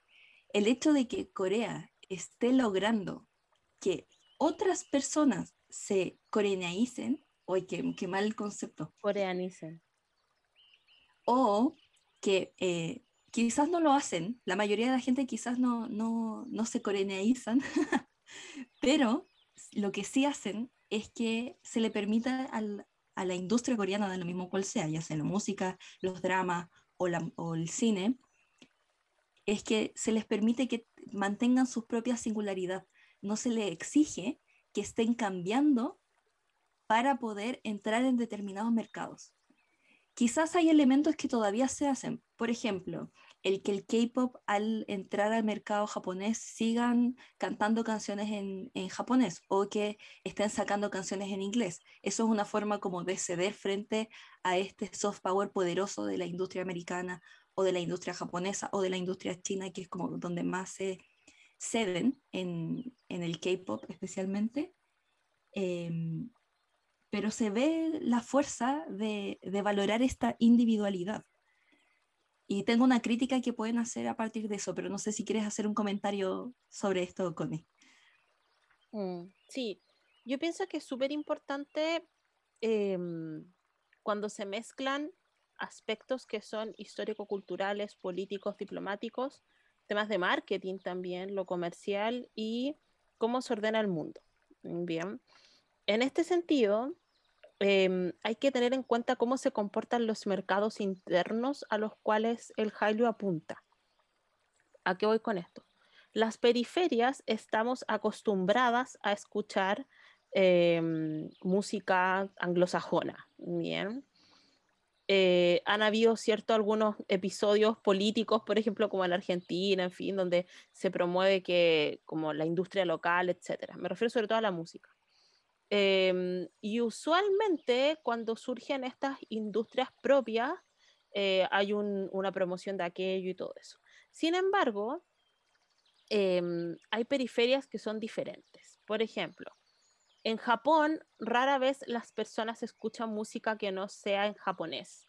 O en China, me refiero como al, mainstream, ¿cierto? Las personas no escuchan generalmente música que no sea china. Bien, em, entonces las industrias lo saben y para qué hablar de, Estados Unidos. Me encanta esta cita que siempre compartimos con la Cata como el, uno de los discursos de todos los Oscars que ganó eh, Parasite, eh, del director cuando dicen como, por favor, dense el tiempo de ver eh, los subtítulos que miden como un par de centímetros, ¿cierto? Como que eso les va a abrir un mundo, porque en verdad las personas no, no quieren hacer eso, menos en Estados Unidos, que es como la cuna de la industria del pop, podríamos decir. Bien, entonces ahí hay un, hay un punto importante. Y además que em, algo que no hay que perder em, de vista que, em, y aquí no vamos a hacer como, eh, no diría que es como shade, sino que es como decir hechos, así como facts. Eh, esto como que allanaron el camino, pap the way y todo eso. El Hailu siempre tuvo una aspiración internacional. Bien, siempre fue así, siempre fue un fenómeno internacional. De hecho, el mismo nombre Hailu, como lo dijimos hace un, rato, responde a eso. Lo pusieron los chinos, ¿entiende? Entonces, em, estaba este interés por el mercado asiático, llamémoslo así, em, China, Japón, etc. Eh, también eh, estaba esta idea de entrar al mercado anglosajón, estadounidense específicamente, lo cual podemos ver en varios grupos de la segunda generación que Em, hicieron canciones en inglés, que fueron a, distintos programas de televisión, distintos shows, colaboraron con, con artistas eh, muy famosos estadounidenses. Em, de hecho, es súper interesante cuando hablemos del tema del fandom, como uno de los hitos de la historia del Halo a nivel como global, es cuando el 2011 se hace el SM Town en París. Y ese SM Town, eh, creo que ya lo habíamos mencionado en otro de los otros episodios, Em, ocurrió porque se hicieron distintos flash mobs en distintos lugares muy turísticos de París y el embajador de Corea en, en, Francia, ¿cierto? Y hablaron con distintas autoridades, hicieron las gestiones, ¿cierto? Gubernamentales para llevar el SM Town allí y fue la primera vez que se hizo un, un SM Town, este festival, ¿cierto? Que estuvo en Chile, desgraciadamente, em, eh, fuera de Asia, ¿se entiende? Entonces ese bichito como por agradar y ser parte del mainstream musical, yo diría que es mucho más patente en el K-Pop que en los dramas y el cine, que siempre han sido mucho más, podríamos decir, identitarios o que reflejan mucho más ciertas especificidades de, de, mm, la sociedad donde son producidos, ¿entiendes? Eh, lo que sí ocurre muy comúnmente es que los remakes de ciertos dramas, por ejemplo, hay dramas que tienen su origen en Japón o en China, Taiwán y después se, se hacen en Corea y, mm, y, a la inversa. ¿Se entiende? Entonces es súper importante que si bien el K-Pop es lo más masivo y lo que más se conoce, que no eh, sean totalizantes en, la idea de que todo empieza y termina en el K-Pop. Como ya lo habíamos mencionado anteriormente, el Hallyu si bien funciona como olas, también funciona por etapas. Entonces el K-Pop es la segunda etapa. Lo que pasa es que como ahora es todo parte del paquete, en, la etapa en que estamos actualmente, entras con todo de una vez y hay muchas personas que yo he visto últimamente en redes sociales, conocidas, que son las personas como que menos yo hubiera pensado en mi vida que les gustaría esto, probablemente no tienen ni idea de la cultura de Corea, ni la historia, ni nada, pero con el tema de la cuarentena y de la pandemia están muy fans de K-pop, lo cual es llamativo. Entonces ahora es bien interesante cómo hacer esta caracterización del tipo de fan, cómo se mueven, dónde viven, dónde pertenecen, que esos estudios, si bien son súper escasos, se han hecho, porque hoy en día es transversal. Puedes ver a personas de todos los estratos socioeconómicos, de todas las ciudades, de todos los géneros, ¿cierto? Que son fans de este tipo de cosas. Entonces es un desafío también para quienes estudiamos el fenómeno, quienes lo analizamos y, también las personas que están a cargo de estas industrias y también los gobiernos, em, para dirigir sus estrategias de mercado, porque ya no, no puedes hacer grupos de usuarios, ¿entiendes? Eso ya no, no existe. Y hay también desafíos que antes no estaban, considerando que Corea también es una sociedad muy tradicional, ¿cierto? Y muy eh, ensimismada. Esta idea de Corea global es bien reciente. Entonces, por ejemplo, hemos visto eh, problemáticas asociadas al racismo, sexismo, misoginia, temas de salud mental, etcétera que es gracias a los fans internacionales, me refiero occidentales, que están instalando como una preocupación eh, de la cual la industria tiene que hacerse cargo. Bien, entonces en ese sentido son mucho más cuidadosos con el tipo de contenido que realizan y esto es importante porque usualmente cuando vemos estos distintos eh, plataformas, redes sociales, páginas web como de contenidos de, la industria del entretenimiento coreana, em, y salen como estas cancelaciones, muchas veces o la mayoría del tiempo no las entendemos, pero porque nuestra forma de aproximarnos a los contenidos es distinta entonces no entendemos por qué están cancelando a alguien, pero al mismo tiempo los coreanos no entienden por qué ciertos, comillas, humor eh, o ciertos contenidos que muestran en, su, en sus canales de televisión como locales, a los fans occidentales no, nos causa como rechazo, crítica, etc. Entonces sabemos que existe esa brecha y ese, eh, ese como muro cada vez más fino, pero que todavía existe entre los fandoms internacionales eh, y que yo, yo, ahí los dividiría por región, porque es súper importante, porque es eh, obvio decir que la cultura influye en cómo te relacionas con, ciertos contenidos y cómo influyen las personas. Entonces, em, yo diría que al analizar el fenómeno, estamos en un fenómeno como multidireccional, en el sentido de que la idea de ola la ola es la que te, moja, te llega y arrasa con todo a su paso, ¿cierto? Ahora es lo que yo he dicho otras veces que se llama como la ola reversa, o como cuando la ola se recoge, porque también está llegando a Corea todas estas influencias o, el resultado como un efecto boomerang de todo lo que ha exportado al mundo. Entonces, eh, es cada vez más común ver este tipo de, de intercambios entre industria, entre fandoms, etcétera. Bien. Eh, pero no hay que perder de vista de que es un fenómeno desde Corea, ¿ya? Eso es importante. Por eso hay que aprender historia y cultura coreana como hemos intentado en este podcast y de otras sociedades. Entonces, aquí viene el punto central, que es el nombre de este episodio, eh, Korean Dream o Sueño Coreano, que es cómo influye el Hallyu en las personas. Y creo que esto es lo que más hemos hablado en los distintos capítulos extensamente, porque lo hemos caracterizado como fenómeno religioso, como obsesión, desde temas más psicológicos, temas de marketing, en fin. Entonces, eh, en verdad la motivación del, episodio eh, es esta, como de, mm, de, hablar un poquito más, no tanto aplicado como a la masculinidad o los idols masculinos o al K-pop y el feminismo, sino que como fenómeno completo cómo afecta a las personas. Y en eso es súper importante lo que yo había dicho anteriormente como las formas de clasificarlo, porque si tú identificas, por ejemplo, un target que es joven, tiene adolescente y que quizás está en un entorno socioeconómico más precario, ¿cierto? Por supuesto, el efecto que va a tener va a ser muy distinto a una persona adulta con otro interés, etcétera, eh, con quizás, no sé, no quiero decir más acomodado, pero con otras visiones de mundo, es distinto. Entonces, eh, usualmente lo que vemos es eh, aquel, aquella parte como más obsesiva, ¿cierto? Em, en general, los estudios que abordan esto siempre destacan lo positivo, y en los que son desde la perspectiva más antropológica, eh, más etnográfica, ¿cierto?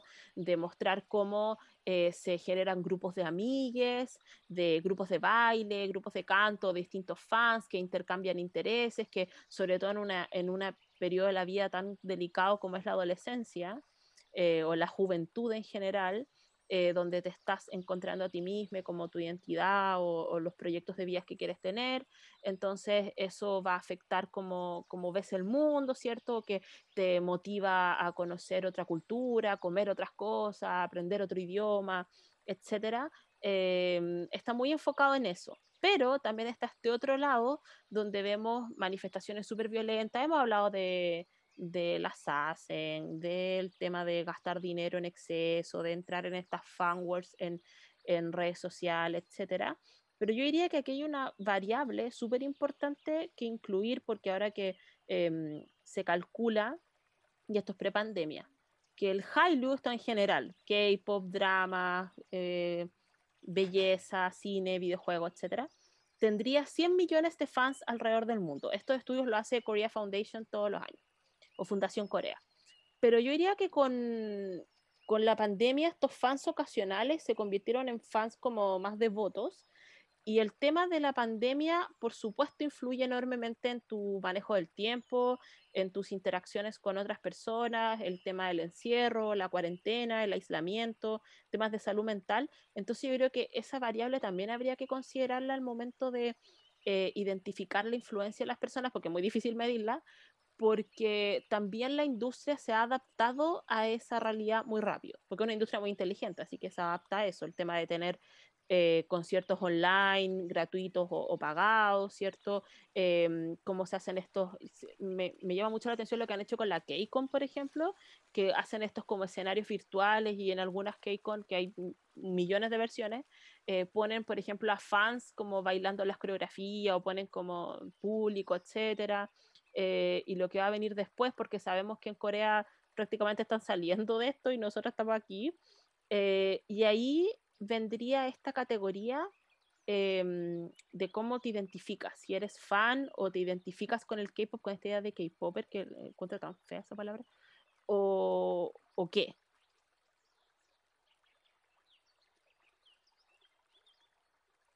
Yo creo que, bueno, para mí igual la realidad está un poco distorsionada, porque a mí me gusta el K-pop hace 9, 10 años, entonces es además, yo creo que tenemos la edad en la que la masividad de fans no es de nuestra generación, sino mm. que es de una generación más abajo.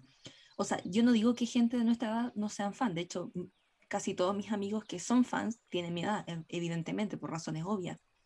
Pero creo que estos fans ocasionales se dan por fenómenos de las redes sociales que nosotras no utilizamos mucho, como por ejemplo TikTok o Instagram, pero como lo ocupan los adolescentes, por ejemplo. Y eso evidentemente, em, no sé si tú alguna vez has, entrado a TikTok, Connie, es impresionante el cómo tú puedes hacer masivo algo. Mm. Y siento que eh, la industria del K-pop ha utilizado muy bien estos elementos para promocionarse eh, de muy buena forma. Y, y, igual ya pasando como a un tema un poco distinto, pero igual relacionado, es como el hecho de que la industria, quizás en los dramas no tanto, pero en el K-pop, el que ellos logren vender tanto, es lo que hace que incluso aquellas industrias cerradas de otros países, por ejemplo, la industria americana, para irnos a, un ejemplo bien concreto, eh, es lo que los obliga a aceptarlos. Quizás no aceptarlo al 100%, yo creo que en realidad no los han aceptado, pero el hecho de que vendan tanto a nivel físico, pero a nivel digital, el hecho de que tengan em, tantos grupos, giras muy grandes, o el hecho de que siempre hagan trending topic en Twitter, hace que evidentemente la notoriedad que ellos tienen sea enorme. Y eso obviamente inmediatamente también facilita que más gente los conozca, porque si le das la plataforma por ejemplo, que un grupo X vaya a un programa de televisión americano o no sé, por ejemplo, ¿no te acuerdas que Super Junior ha ido hasta programas mexicanos? Así como a ellos les gusta promocionarse en Latinoamérica. Sí. Eh, entonces, ese tipo de cosas propicia a que más gente los conozca. O sea, ahora no es extraño escuchar en la televisión nacional eh, música de K-pop y que la ponen como música de fondo, o sea, se está normalizando y, yo creo que está pasando a ser un género en, como aceptado. Mm. Sí, es, interesante como ya se vuelve como parte de, del, paisaje y de hecho es, bien llamativo porque mm, el tema de y esto siempre yo lo recalco y es algo que a mí me, me, costó mucho validar cuando empecé a investigar esto porque me decían, pero ¿qué tiene Corea de distinto, eh, como el fenómeno del K-Pop, a lo que ocurrió, por ejemplo, en Reino Unido en, los 60, 70? Em, y es porque siempre el eje em, de, aquello que admiramos o que es nuestro ideal son los países desarrollados del centro, ¿cierto? Occidental, en fin. Pero el hecho que, y, lo hemos destacado harto, de que un país asiático que em, hace no muchas décadas uno de los países más pobres del mundo, que también es, es muy em, cerrado, ¿cierto? Se vuelva en un, en un ideal, no es menor.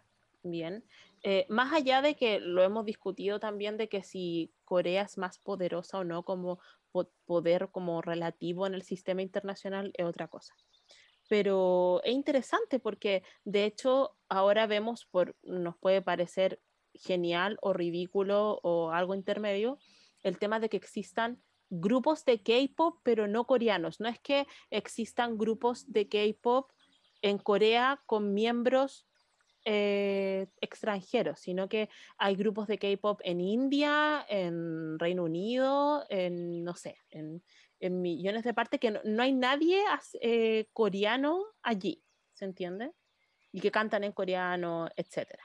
Bien, entonces eso también es, interesante y eh, también hay que entender de que no es solamente un fenómeno cultural que va a desaparecer repentinamente, sino que muestra también, es como una especie de espejo, yo encuentro, como que eh, muestra como la identidad de las personas que, que lo reciben y también muestran como su propia historia y su debilidad y fuerza cultural, en el sentido de cuán resistentes son o, de qué manera se, se imbrica, ¿cierto? Em, entonces, claro, también han habido debates de que adoptar la ola coreana sería como dejar de lado em, como tu propia cultura. De hecho, quizá ustedes no lo saben, son muy nuevos en esto, pero hubo protestas anti-Hailu en Japón. Bien, no fueron muy masivas, pero fueron documentadas, ¿bien?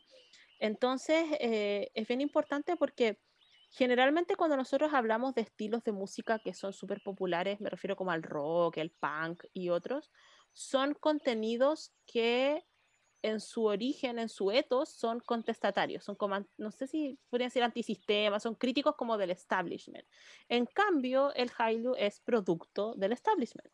Bien, entonces em, es importante y siempre damos esta advertencia de comprender de que este contenido es lo que Corea quiere mostrar de sí misma, ese es el efecto que quiere crear en el consumidor.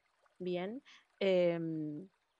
claro, está todo este debate que hemos tenido varias veces y que hemos visto de si en verdad te importaran estas personas, no los apoyarías, no serías fan porque estás promoviendo una, una industria que viola los derechos humanos prácticamente de, de estas personas jóvenes y les, les destruye la vida. ¿cierto? Pero em, lo interesante es cómo una persona se va transformando a medida que se hace fan. Y eso es inevitable. Bien, porque va a ocurrir siempre. Si te gusta el punk, probablemente empiece a tener ciertas ideas o a vestirte de cierta manera, en fin. Pero acá está el tema de imitación y de encontrar como una familia, bien, a la que crees que puedes pertenecer. Bien. Mm, y, el otro día estaba viendo como un, un video, como estos video essays en YouTube como de influencers, que igual aplica bastante, de que para ti, esta persona que admiras, a ti te importa, te importa lo que le pase, en fin, pero en la contraparte, en verdad, eres parte como de este universo de personas que, que les apoyan.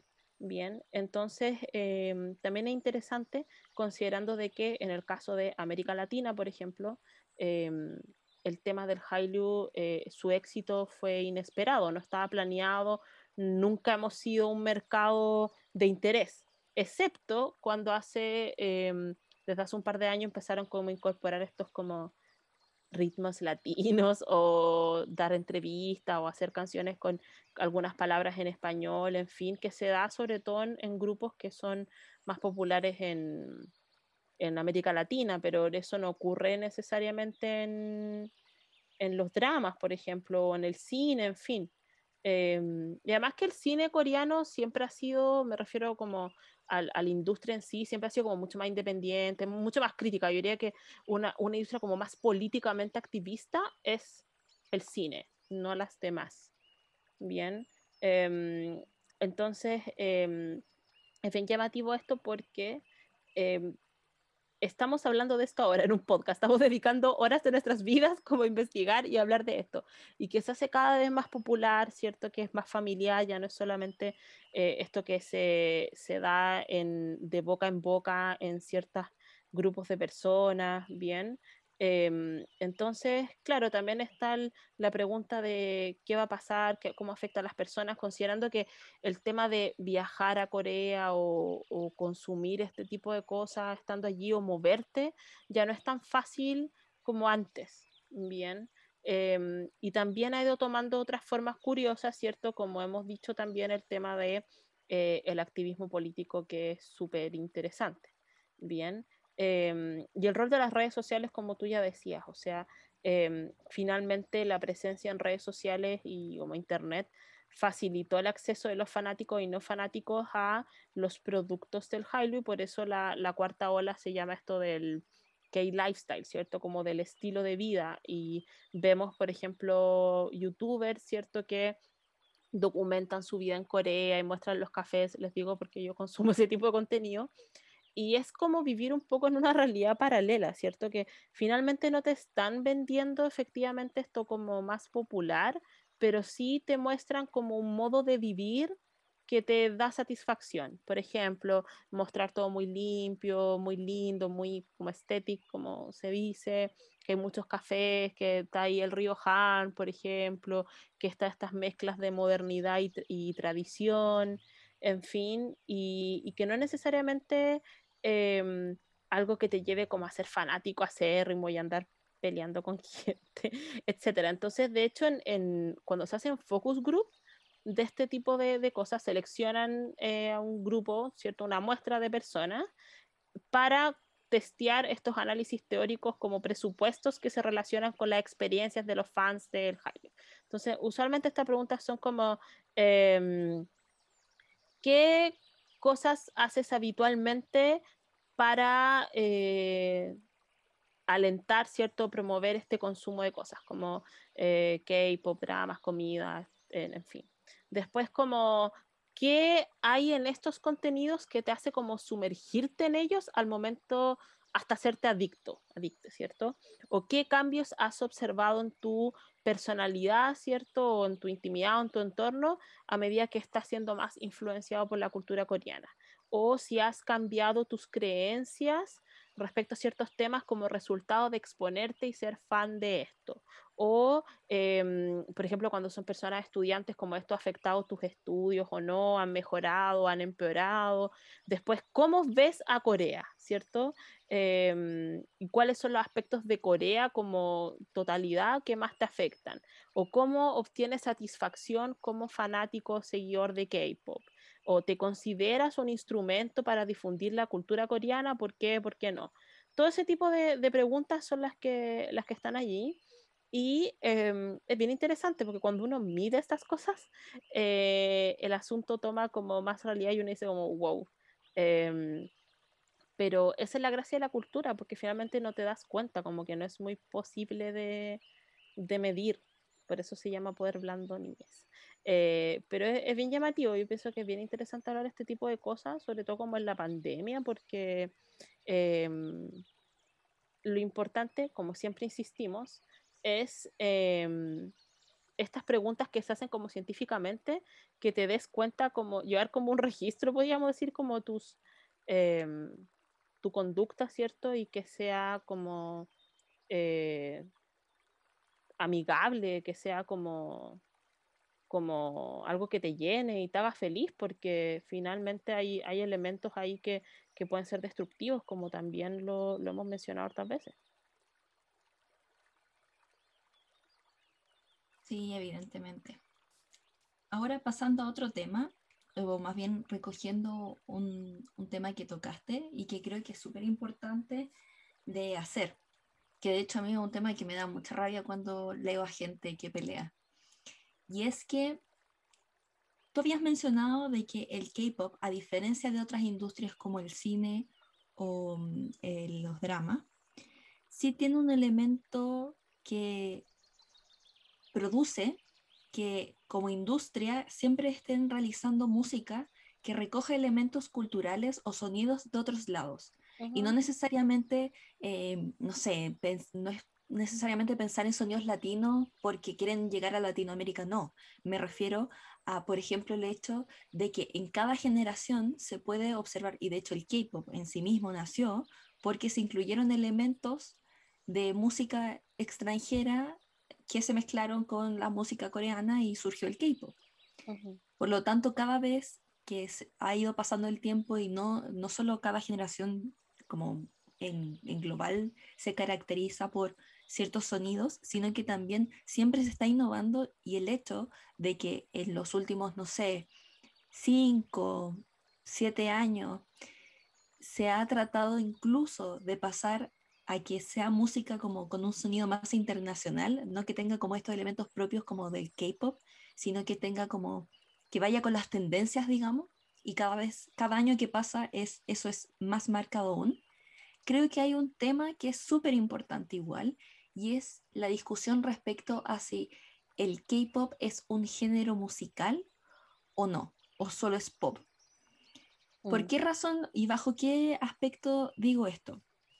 cuando tú hablas de, mm, o poniéndolo en palabras de gente, yo he leído muchas veces de gente en, en Twitter que dice, a mí no me gusta el K-Pop, a mí me gusta este grupo. Y es como, pero amiga, ¿cómo decís eso? O sea, ¿cómo?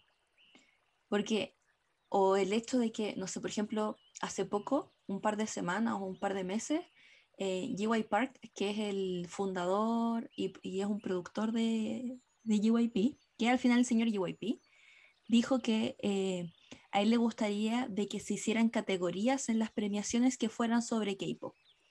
Y eso evidentemente señala de que se considera el K-pop como un género, así como por ejemplo en las premiaciones está la premiación pop, la premiación RB, la premiación de rock, la premiación de country, etcétera, etcétera. Entonces la gente, eh, muy enfadada, decía, ¿cómo es posible si al final es pop? Tiene que estar en la categoría pop. Y yo siento que hacer este tipo de distinción o los fans que dicen ese tipo de cosas es sumamente racista, porque sin duda el, K-pop no solo es así, no, no solo se llama así porque viene de Corea o porque es una industria, sino que también se ha construido como un género como tal. De hecho, en mismo Corea está el K-indie, el K-rock, etcétera, etcétera. Entonces, si bien igual, yo creo que sí, el K-pop se puede considerar pop, es como evidente, así como da, obvio que es pop, también al mismo tiempo creo que es importante hacer esta distinción, y no solo por el tema del idioma, sino que por todos los, como por muchos otros elementos que también cumplen. De hecho, en ese sentido, esto también como que me hace mucho pensar, típico de Justin Bieber, siempre alega la misma estupidez, que es cómo me consideran en los Grammy, me nominan para mejor álbum pop si trabajé tanto por hacer un álbum RB. Y es como, ya, puede que él sea un, mañoso y un impertinente, pero tiene razón. Mm. Entonces creo que todo este tipo de cosas tienen muchos trasfondos que son desde comprender cómo funcionan las industrias como también elementos de nosotras como personas, como seres humanos, que también muchas personas discriminan al género como si aún le dieran vergüenza. De hecho, no sé si hablaba contigo o otra persona en el que me decían, oye, tenemos que hablar sobre cómo, eh, cuándo saliste del closet para asumirte que escuchabas K-pop. Y yo era como, pero ¿cómo? pero a mucha gente les pasa y yo creo que a partir de esa vergüenza es que mucha gente dice, no, yo no escucho pop, o sea, no escucho K-pop, escucho pop y este grupo es pop. Y además solo escucho este grupo. Entonces creo que eso es, eh, racismo también encubierto, no sé. ¿Qué opinas tú? Creo que igual es un tema súper interesante. Creo que también es ego, porque no es malo. a ver, el K-pop es un género, basta. Lo que pasa es que, a ver, en sí es un género, me refiero a la música, como el paquete, el, álbum, ¿ya? Es un género y la gente en Corea lo ve así. Sea, uno puede escuchar eh, K-pop en el supermercado, en otro lado, están las fans que llenan los estadios, etc. Es un género y se asume que hay un grupo de gente que le gusta y otros que no, y otros que lo disfrutan y que entretenido, que sé porque es como la farándula local, ¿se entiende? Es como parte de eso. El tema es que cuando analizamos el fenómeno, sabemos que tiene otras implicancias, entonces decimos, no es que solo sea un género, etc. Pero si lo llevamos a industria misma, eh, yo, tú sabes que yo soy súper crítica como de la agencia y esto, los CEO y todos estos señores me cargan. Pero en eso no encuentro razón a, razón a porque es un género. El tema, lo que pasa es que sea como el K-pop ahora es más validado, es algo como cool. Em, no algo como de un grupo o, que esté estereotipado, la gente como que se avergüenza, entonces quiere ser validado con los estándares como de alta política, como los estándares como de alta industria musical, y decir, no, es que esto no es solamente K-pop, es pop, etc. Claro, hay aspectos positivos y negativos que estén dentro de la misma categoría, no sé, BTS, eh, Ariana Grande y Justin Bieber, estoy inventando ya no tengo idea, no, no soy como muy seguidora de las tendencias. Em, pero claro, yo creo que también tiene que ver con eso, de cómo los fans también van como modificando la industria y eso también afecta en el tema como de orgullo nacional, etcétera, y es, bien llamativo. Entonces, yo pienso que el tema de, mm, de la soberbia es como lo, lo, complicado. A mí me encanta que el K-pop o el Hallyu ya no sea de closet porque a nosotros nos tocó esa etapa de que era algo eh, que mm, más allá de que te diera vergüenza o no, era algo que por lo cual podías recibir burlas, que te categorizaban como una persona como banal o sin mucho intelecto, o que eras una persona conflictiva, etcétera, eh, y que ahora le gusta a todo el mundo y que incluso sirva muchas veces para em, validar ciertas causas o que se puedan generar comunidades más amplias y diversas, me encanta porque cuando están de nicho genera comunidades de cámaras de eco que son mucho más conflictivas. ¿Se entiende? Entonces esto es súper importante porque aquí hay que entender cómo eh, podemos analizar teóricamente como el Hailu, em, yo diría que en tres, bien, de acuerdo a, a todo lo que he investigado, etc. Primero tenemos el Hailu como competencia, que eso ya es hard power, poder duro, ya no es poder blando. ¿Por qué? Porque el Hailu se debe al poder como duro de Corea, porque se ha impuesto como para entrar en este juego de la globalización. ¿Por qué? Porque el, fenómeno del Hailu se basa en el éxito económico logrado por Corea a través de la rápida industrialización que vivió, eh, sobre todo desde post Segunda Guerra Mundial y que se aceleró en los últimos años, Bien, entonces se considera como un símbolo como del poder duro coreano, sobre todo con el tema de tecnologías culturales o de industria cultural. Bien, porque ha permitido a los empresarios, ¿cierto?, hacer como mejores productos culturales. Y de hecho el Hailu es un campo enorme de negocios, ¿cierto?, que se ha beneficiado también por la formación de esta como red de producción cultural panasiática, incluso si incluimos como otros países asiáticos, a través de estrategias de marketing que son súper activas, eh, em, asociaciones de empresas como locales o más grandes. El hecho de que tengamos a Samsung y Dynamite todo el día, bueno, ya no, pero en, en el, eh, en la televisión o el, o el, McDonald's, ¿cierto? Con BTS, etcétera. Bien.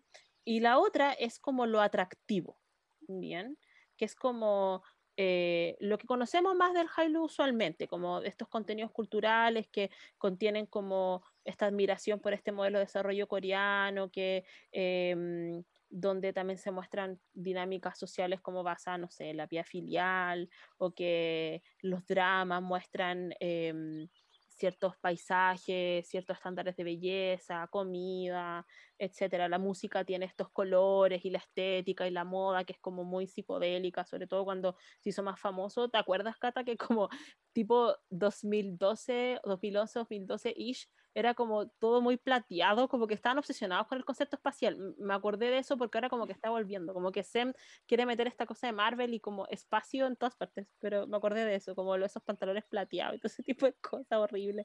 Em, Entonces... Pero siento que hay una diferencia y que eso es lo que a mí a veces me encanta, pero también al mismo tiempo odio de estar en esta etapa del, del avance de la ola coreana. Y es el hecho de que antes no solo era más de nicho, porque los fans construían estos espacios que eran de nicho, mm. sino la industria misma se comportaba como tal. Y yo creo que, o sea, para simplificarlo, era como, tenía esta imagen más otaku casi. Claro. Y eso era porque tenía estas influencias más asiáticas y que hacían que visualmente y también incluso en el sonido fuera todo mucho más conceptual, pero conceptual desde un punto de vista estético, pero tirado hacia esta parte como más fantasiosa. Mm. En cambio ahora, como el, el, el, K-Pop, como parte de, de, la cultura coreana, tiene que tener toda esta cuestión conceptual detrás, lo que ha pasado a ser conceptual son como estos imaginarios que muchas veces tú no sabes si estas teorías de fans realmente lo piensan lo, lo, las empresas o los idols, o si más bien son los fans los que se pasan estos rollos. Pero siento que esa cosa conceptual que a mí me encantaba de la segunda generación, yo sigo creyendo que la segunda generación era mejor que la tercera y la cuarta. pensemos de, de, grupos. Pero eso es porque tenía esa magia mm. pensando, porque yo de verdad creo que el K-pop es un género y por lo tanto como género tiene que tener su, y tiene sus propias individualidades a pesar de que siempre ha tenido estos elementos como extranjeros, especialmente en su sonido, que hace que, siempre vaya como homogenizándose quizás con, lo que está en tendencia internacionalmente hablando, pero siento que siempre mantuvo esa cosa original, estética muy propia, no solo asiática, sino que coreana. Y eso se ha perdido cada vez más. Y en la segunda generación, por ejemplo, y ahora estaba viendo Sochi, este, estaba trabajando mientras eh, tenía puestos videos de Sochi, de Girls' Generation. Y yo pensaba, ¡ay, qué mal! ¿Cómo es posible que ahora estemos en esta obsesión de tener que hibridizarse y, y tener que un grupo de mujeres pueda ser exitosas solo si es que se parece lo más occidental posible? Siendo de que según yo, el mejor grupo de K-pop de mujeres en la historia, y esto es consenso en Corea y en todo el mundo, son Sochi, y Sochi es lo más K-pop que existe.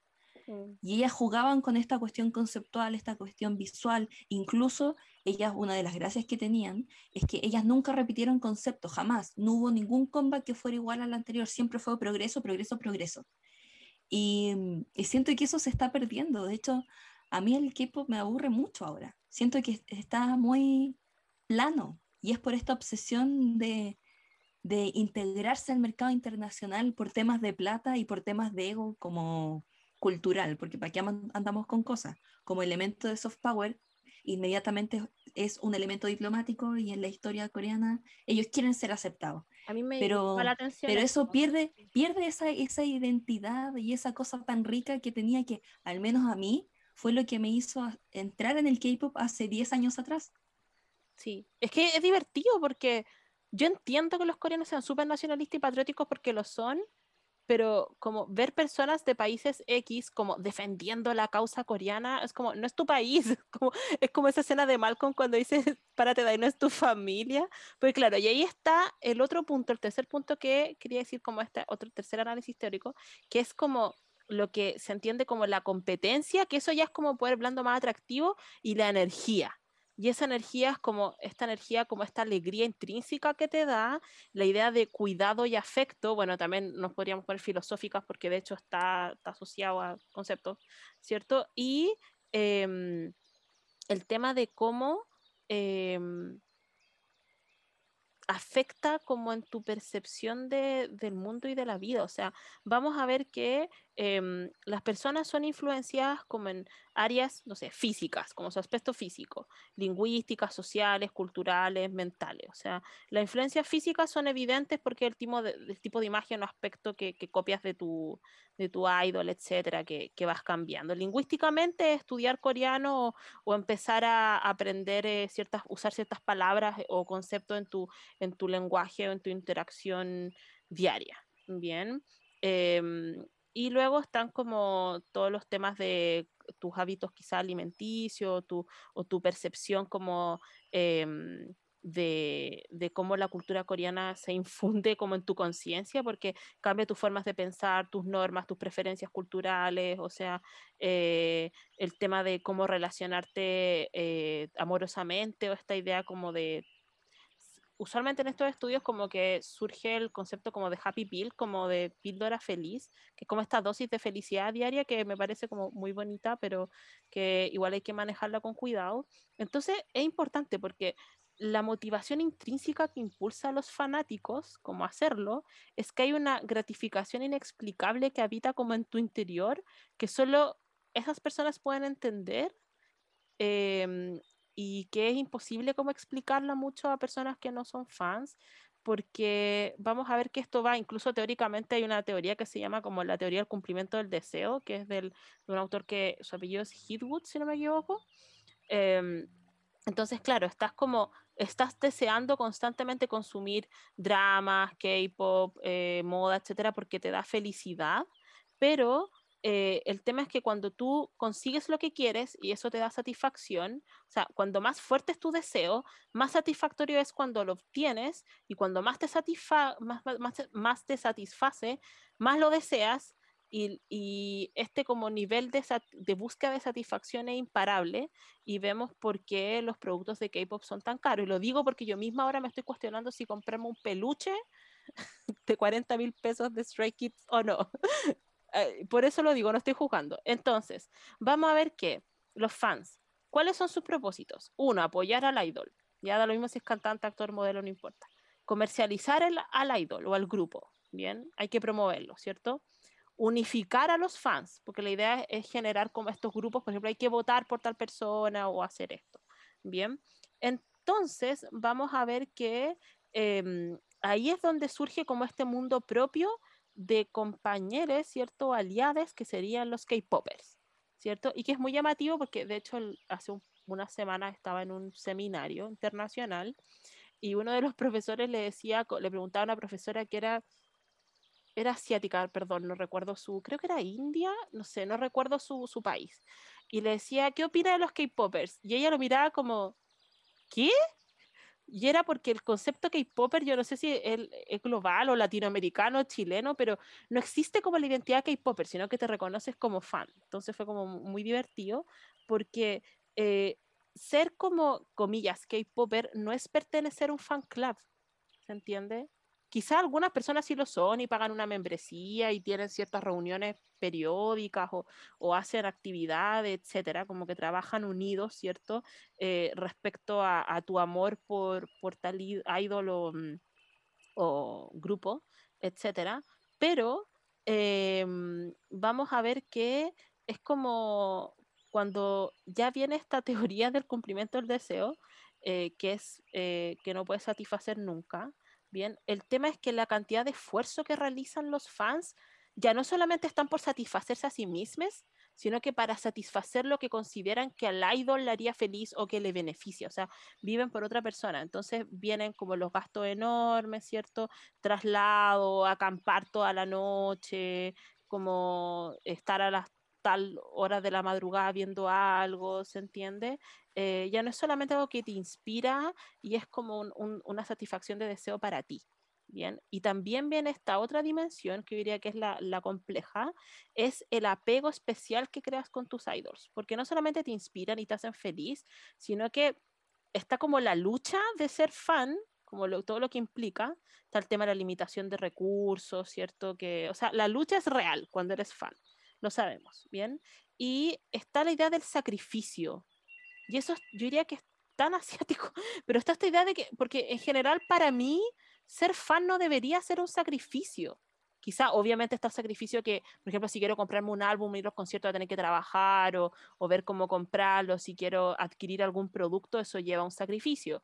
O quizás eh, estar en el concierto, en fin, pero te fijas que la vida del fan del Hallyu trae intrínseco como el compromiso y el sacrificio. Por eso digo que es como bien religioso, porque también está este deseo ya no solamente satisfacerte, sino que de conectarte con el idol de alguna manera y están como, buscan ciertos de millones de formas de como actualizar constantemente para enterarse de todo lo que pasa. También está el tema de... Mm, de la piratería, etcétera, o pagar por ciertos eh, servicios para... Esta cosa del bubble me, me parece interesantísima. No sé si conocen Bubble. tenemos una amiga que tiene como el hecho de tú pagar para ver mensajes de tu idol me parece demasiado Black Mirror. Em, claro, está el tema. Igual la, la diferencia es que ahí tú puedes conversar con ellos, eh, se supone. Me parece pero increíble. Hay algunos que no conversan nada, no conversan nada en absoluto. Hay otros que sí lo hacen. Para mí el V-Life era como lo máximo, como Weavers, no sé. Eso era como el, mi tope máximo, pero Bubbles pero en mi ancianidad superó como toda mi expectativa. Entonces eso ya es más que soft power, porque el soft power, insisto, niñez, está creado desde la ciencia política, desde las relaciones internacionales, desde las relaciones internacionales, teoría de relaciones internacionales. No tiene nada que ver con estos efectos, ¿se entiende? Entonces, por eso yo creo que es interesante analizar el K-pop como, o, el Hailu específicamente, como un caso en sí mismo. Y es tan interesante.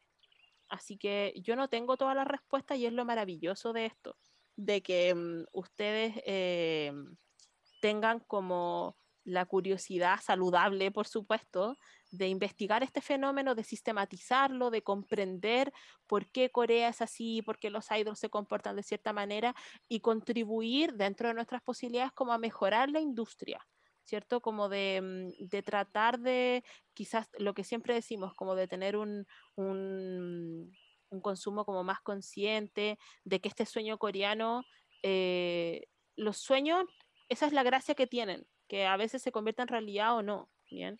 Entonces, eh, no sufran por el tema, eh, piensen bien sus, sus, decisiones y también tener en cuenta de que en la pandemia también estamos en una situación más vulnerable, así que también es importante como mm, cuidarse y protegerse y consumir cosas que, que, te hacen feliz, ¿cierto? Y no canalizar aspectos negativos que estás viviendo en algo de que tu consumo sea esta cosa como de, mm, del sacrificio, bien, porque de verdad podríamos estar como mil horas hablando de esto, porque de verdad tengo como mis modelos conceptuales acá, estoy así como, tengo aquí enfrente como un, sistema que es como, que mezcla como em, redes sociales, normas subjetivas, eh, consumo, Hailu y todo esto que, que se mezcla como lo que es variable como confianza, actitud, como intención del comportamiento y todo eso te lleva como a comprar el el asunto, ¿se entiende? Como el bubble, el muñeco, el álbum, etc. Entonces, eh, es bien interesante porque no es solamente que en general yo incluso he llegado a ver que, hay que esto es generacional, porque la gente eh, de esta generación hace esto, no. O sea, eh, yo pienso que lo más importante es que podemos hablar horas y horas como de, mm, de, los impactos y de todo eso, pero lo que es más importante el tema de eh, que sea saludable. Siempre terminamos como con esta como parte como media terapéutica, como dando consejos, pero me parece que, que es importante, como entender que esto es una industria, em, que es algo que, que funciona así, que los intereses están creados que tienen que vender, porque eso es. Eh, pero si puedes disfrutar de eso y, y, también ser crítico con lo que estás consumiendo y tener relaciones saludables, es lo más importante. Bien. Sí, a mí me gustaría agregar algo más. Y es que evidentemente por nuestra naturaleza, por las profesiones que tenemos con y yo, es mucho más fácil no solo el identificar estos elementos, sino que también es obvio que naturalmente nos interesamos en estos elementos. Pero yo creo, como persona que le gusta el K-pop o incluso cualquier otra disciplina o hobby o lo que sea que les guste, siempre se puede analizar desde un punto de vista, no necesariamente, no sé si escribirlo como académico, pero sí un poco más, em, el que se vea lo que realmente opera detrás. O sea, por ejemplo, yo tengo muchas amigas publicistas que les gusta el K-pop y que les fascina el cómo funciona la industria. Para nosotras como, como personas eh, que nos relacionamos con las relaciones internacionales o con la ciencia política, evidentemente vemos muchos elementos de eso en la industria del K-pop. Pero créanme, se puede analizar desde muchas aristas que son súper como pseudo serias o pseudo académicas. Eh, y, y es súper interesante, porque no solo lo entiendes mejor, sino que también yo siento que lo disfrutas más. O sea, con Connie hablamos horas por WhatsApp como discutiendo y como em, pero desde un punto de vista en el que están influyendo todas estas como interpretaciones que son como serias supuestamente y que realmente te hacen ver la realidad, en este caso del K-Pop, de una forma muy distinta. Entonces por eso no les digo, no quiero que esto suene como anda a leer, así como vayan a estudiar, porque no es esa la idea, sobre todo porque como les dije recién, se pueden estudiar desde muchos ámbitos, o sea, desde, no sé, temas médicos eh, o, no sé, como de psiquiatría o nutrición, hasta elementos del marketing, de la economía y un largo etcétera. Pero si a ustedes les interesa algo o saben sobre algo, siento que el K-pop es un caso de estudio súper bueno. Y el hecho de que está avanzando tan rápido esta ola coreana, como esta invasión, hace que sea aún más interesante el entender por qué es que está avanzando tan rápido. Entonces, eh, siento que así como Connie les decía, sean responsables y como con cuidado, pero disfrutando, mi mensaje también es como siempre, eh, es como la doctora Polo, edúquese lo más que pueda. Sí, y respete para que lo respeten, eso es muy importante. Sí, pero es porque lo hace más entretenido, ese es el punto. Mm, o sea, no es necesario. O sea, si simplemente quieres escuchar una canción o quieres ver un videoclip, hazlo. Pero si, si estás empezando a desarrollar una obsesión, que es lo que a Connie y a mí nos pasa, creo que esa obsesión es mejor enfocarla a este análisis como más profesional que Analiza saludablemente a otras cosas Claro. Sí. Sí. Sí, eso es importante. O sea, yo recuerdo, me acuerdo como de un episodio eh, cuando fue el SM Town. Ustedes, eh, ¿quién no sabe de este mundo qué pasó en el SM Town? El día anterior, claro, el día anterior, sí, sí, el día anterior me invitaban a CNN. yo que me pasé por los canales. Bueno, me invitaban a CNN, Prime y todo el asunto. Y me acuerdo que la pregunta final que me hizo Daniel Matamala, que si no están en Chile, sabrán, deben saber que es un periodista como muy importante en, en, Chile y es como su opinión importa en los medios. Entonces él me pregunta así como, bueno, ¿y este fenómeno llegó para quedarse o no? Siempre es como la, la pregunta que te hacen. Y yo recordando esto con... Eh, eh, Sochi de fondo, que fue, fue icónico. eh, y declaro eso porque era como muy surreal para mí estar, bueno, en televisión, que ya, ya para mí es como costumbre, pero estar hablando como de K-pop, tener como a mis idols. De hecho, le corregí que me, me dijo BTS y dije, no, es EXO porque es ese, bueno, cosas así de, de, backstage. Y yo le dije, bueno, en verdad para mí un fenómeno que sí llegó para quedarse, pero la forma en que se comporte tiene que ver de cómo los actores que participan en el proceso le dan cierta continuidad.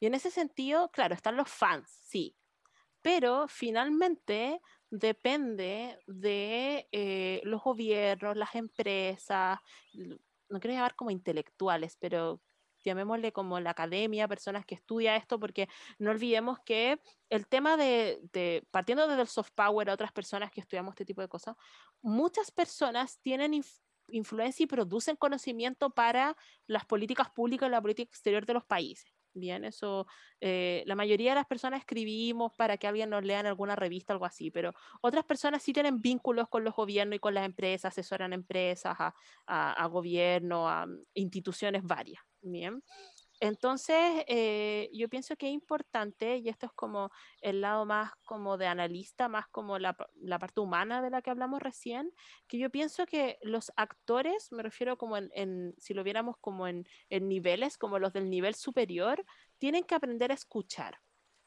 Bien, y eso es algo que yo también he criticado, lo he criticado eh, mirando a coreanos y diplomáticos coreanos y empresarios coreanos en la cara, y lo he dicho con amigas y lo he dicho en todas partes, no solamente yo, de que sabemos que el tema del Hallyu y todo es un, está el interés nacional y hay temas de nacionalismo y a veces hasta chauvinismo, etcétera, pero es importante que, las, eh, los, que los tomadores de decisiones en esto escuchen y vean de verdad, no solamente como conejillos de India o como ovejas que compran, se den cuenta de las tendencias, del efecto que producen, eh, lo que están exportando, que que se adapte también a esto y que, eh, no sé si llamarlo humildad, pero quizás tener como, nosotros hacemos llamado a ustedes como tener un consumo consciente, no le voy a pedir a empresarios que su único interés es ganar plata que tengan como una producción consciente,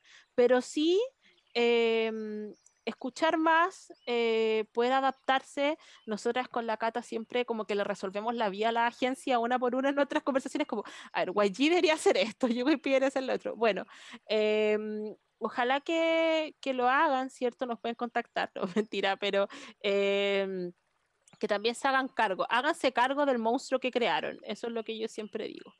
Y por nuestra parte, cuidarnos, que eso es, es, muy importante. Yo diría que ese es como mi, mi, eh, mi conclusión de este asunto.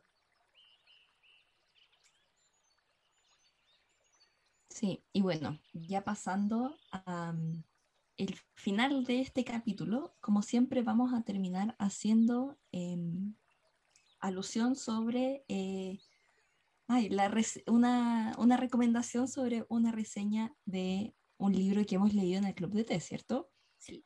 Hoy queremos hablar sobre eh, una lectura que de hecho está este mes, ¿cierto? Sí, de este ciclo. Que está activa, que es el ciclo de mayo y junio, y se llama Almendra de Son Yong-pyong, así se dice. Eh, Son, Won-pyong.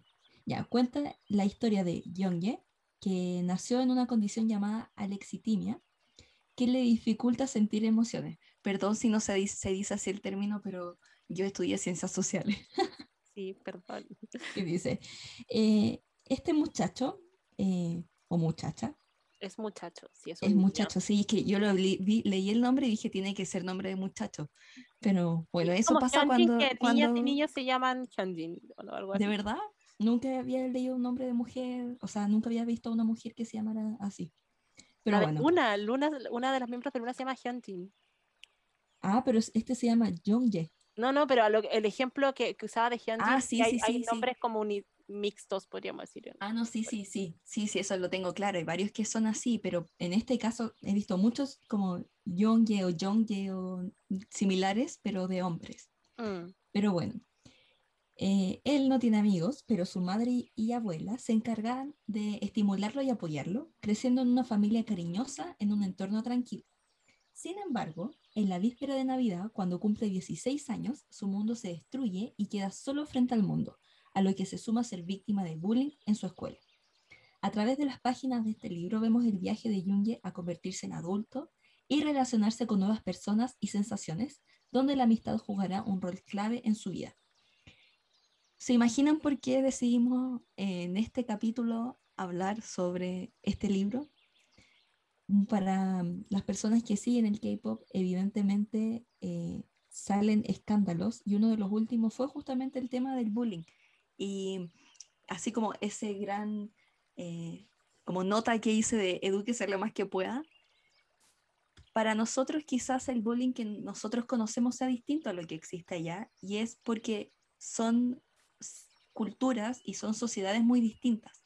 Si nosotros entendemos esto, y hacemos esta comparación y tratamos de ser empáticas o empáticos desde el punto de vista de entender cómo funciona la sociedad, también vamos a poder entender eh, a qué se refieren con el bullying allá, por qué se hace de esa forma, por qué es tan común, etcétera, etcétera. Entonces, siempre les decimos, lean libros porque los libros les hace ver la cultura de una forma como mucho más, no sé, vivida y, y eso, creo que eh, más que juzgar estoy de acuerdo, estoy en desacuerdo, es el tratar de comprenderlo desde donde nace. Sí, además que este libro para quienes son fans de K-pop y de BTS específicamente, es un libro que Namjoon, RM, como lo quieran llamar, leyó y hay un episodio como uno de estos programas que ellos realizan donde él está leyendo el libro Almendra y por supuesto se hizo muy popular, pero traten de leerlo no porque él lo leyó, aunque yo pienso que cualquier eh, excusa para leer o motivación para leer es importante y me encanta que muchos fans lean porque sus idols leen. No es lo que yo pienso, pero me parece válido y lo aplaudo. Eh, pero traten de no leerlo porque él lo leyó, sino que también es un libro muy emotivo y que aborda aspectos que son bien tabú en Corea y en toda la sociedad. Entonces, em, el hecho de que, y van a ver por qué se llama almendra, ¿cierto? Tiene que ver como con la condición del, protagonista. Y es un libro también intenso, pero que tampoco es em, un libro como pesado de leer. Así que em, les recomendamos eso. Como ustedes saben, en la carpeta de mujeres autoras tenemos muchísima literatura y hay muchísimas autoras coreanas que, que pueden leer. Y eh, ahora nos toca la parte final que es de anuncios del Club de Té. Bien, como saben, eh, esta semana empezamos los talleres, aplausos, em, empezamos el taller de feminismos no occidentales 2 hacia el Medio Oriente y el taller de mañana, que es de eh, historia y cultura japonesa. Em, como saben, las clases están grabadas, así que si alguna se enteró del taller en este momento y quiere inscribirse, por favor envíen un DM a nuestro Instagram, eh, arroba club de DTE, para incorporarse la semana que sigue. También este mes es súper intenso. Eh, yo diría que uno de los más activos del club, como en el calendario anual, porque tenemos por un lado el Estudio Ghibli Day, el Sailor Moon Day, así que vamos a estar em, publicando contenido al respecto. Todavía seguimos con la serie de em, el mes de la herencia asiática americana en las islas del Pacífico. Tuvimos elecciones, tuvimos un montón de cosas, así que tenemos muchas ilustraciones, así que eh, pueden verlas en nuestro sitio web. Tenemos, vamos intercalando entre una mujer fenomenal asiática y una tradición asiática, así que pueden aprender muchísimo, de verdad es como un material de, pedagógico importante y también estamos conmemorando, porque hay que tener cuidado con usar, celebrar o algo así, el mes que usualmente se llama del orgullo, pero que nosotros hace eh, varios años le llamamos el mes de disidencias y resistencias.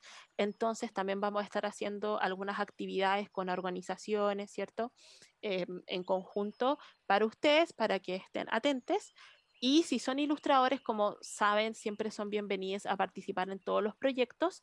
Y em, si bien cuando ustedes nos, escriben y dicen, me gustaría ilustrar, generalmente yo les envío como ciertas guías de las temáticas de las ilustraciones. En esta instancia, como eh, persona heterosis, em, y el club quiere ser como una plataforma para que creadores LGTBIQ puedan plasmar a través de la ilustración distintas problemáticas y temas y, sentimientos, experiencias que quieran eh, compartir. Así que nos pueden escribir también para compartir ese contenido. Y eso, creo que lo dije todo. Eh, por favor, síganos en nuestras redes sociales, también em, estén atentas también, atentes eh, a nuestro Instagram, a las historias, porque como saben, siempre estamos haciendo post em, informativos, compartimos historias. En la historia siempre tenemos una cajita de preguntas semanal, así que hacemos como la pregunta de la semana, así que ahí ustedes pueden em, opinar sobre el capítulo de esta semana, también pueden opinar, ¿cierto?, en el post que dedicamos cada viernes al capítulo. Así que este tema tiene para hablar por siempre y vemos que a ustedes les gusta mucho. Así que si hay algo que les gustaría que habláramos en este podcast, ya sea de cultura popular coreana o Halo en específico, Asia o en general, sientan la confianza de, escribirnos, de, comentar, ¿cierto? Para considerarlo y em, poder incluirlo en nuestro calendario. Así que les deseamos un muy feliz inicio de mes no puedo creer que ya estamos en junio, eh, pero cuídense mucho, sabemos que la pandemia está súper fea, así que por favor vacúnense porque probablemente nuestro grupo etario eh, mayoritario que nos escucha y nos sigue está en días de vacunación o ya recibió su primera dosis, en, fin, por favor, vacúnense en el Club de T, somos muy pro vacunas, así que por favor háganlo. Solita está vacunada, nosotras estamos vacunadas y le invitamos a que se vacunen también. Así que cuídense mucho y nos escuchamos la próxima semana. Fighting. Adiós. Adiós.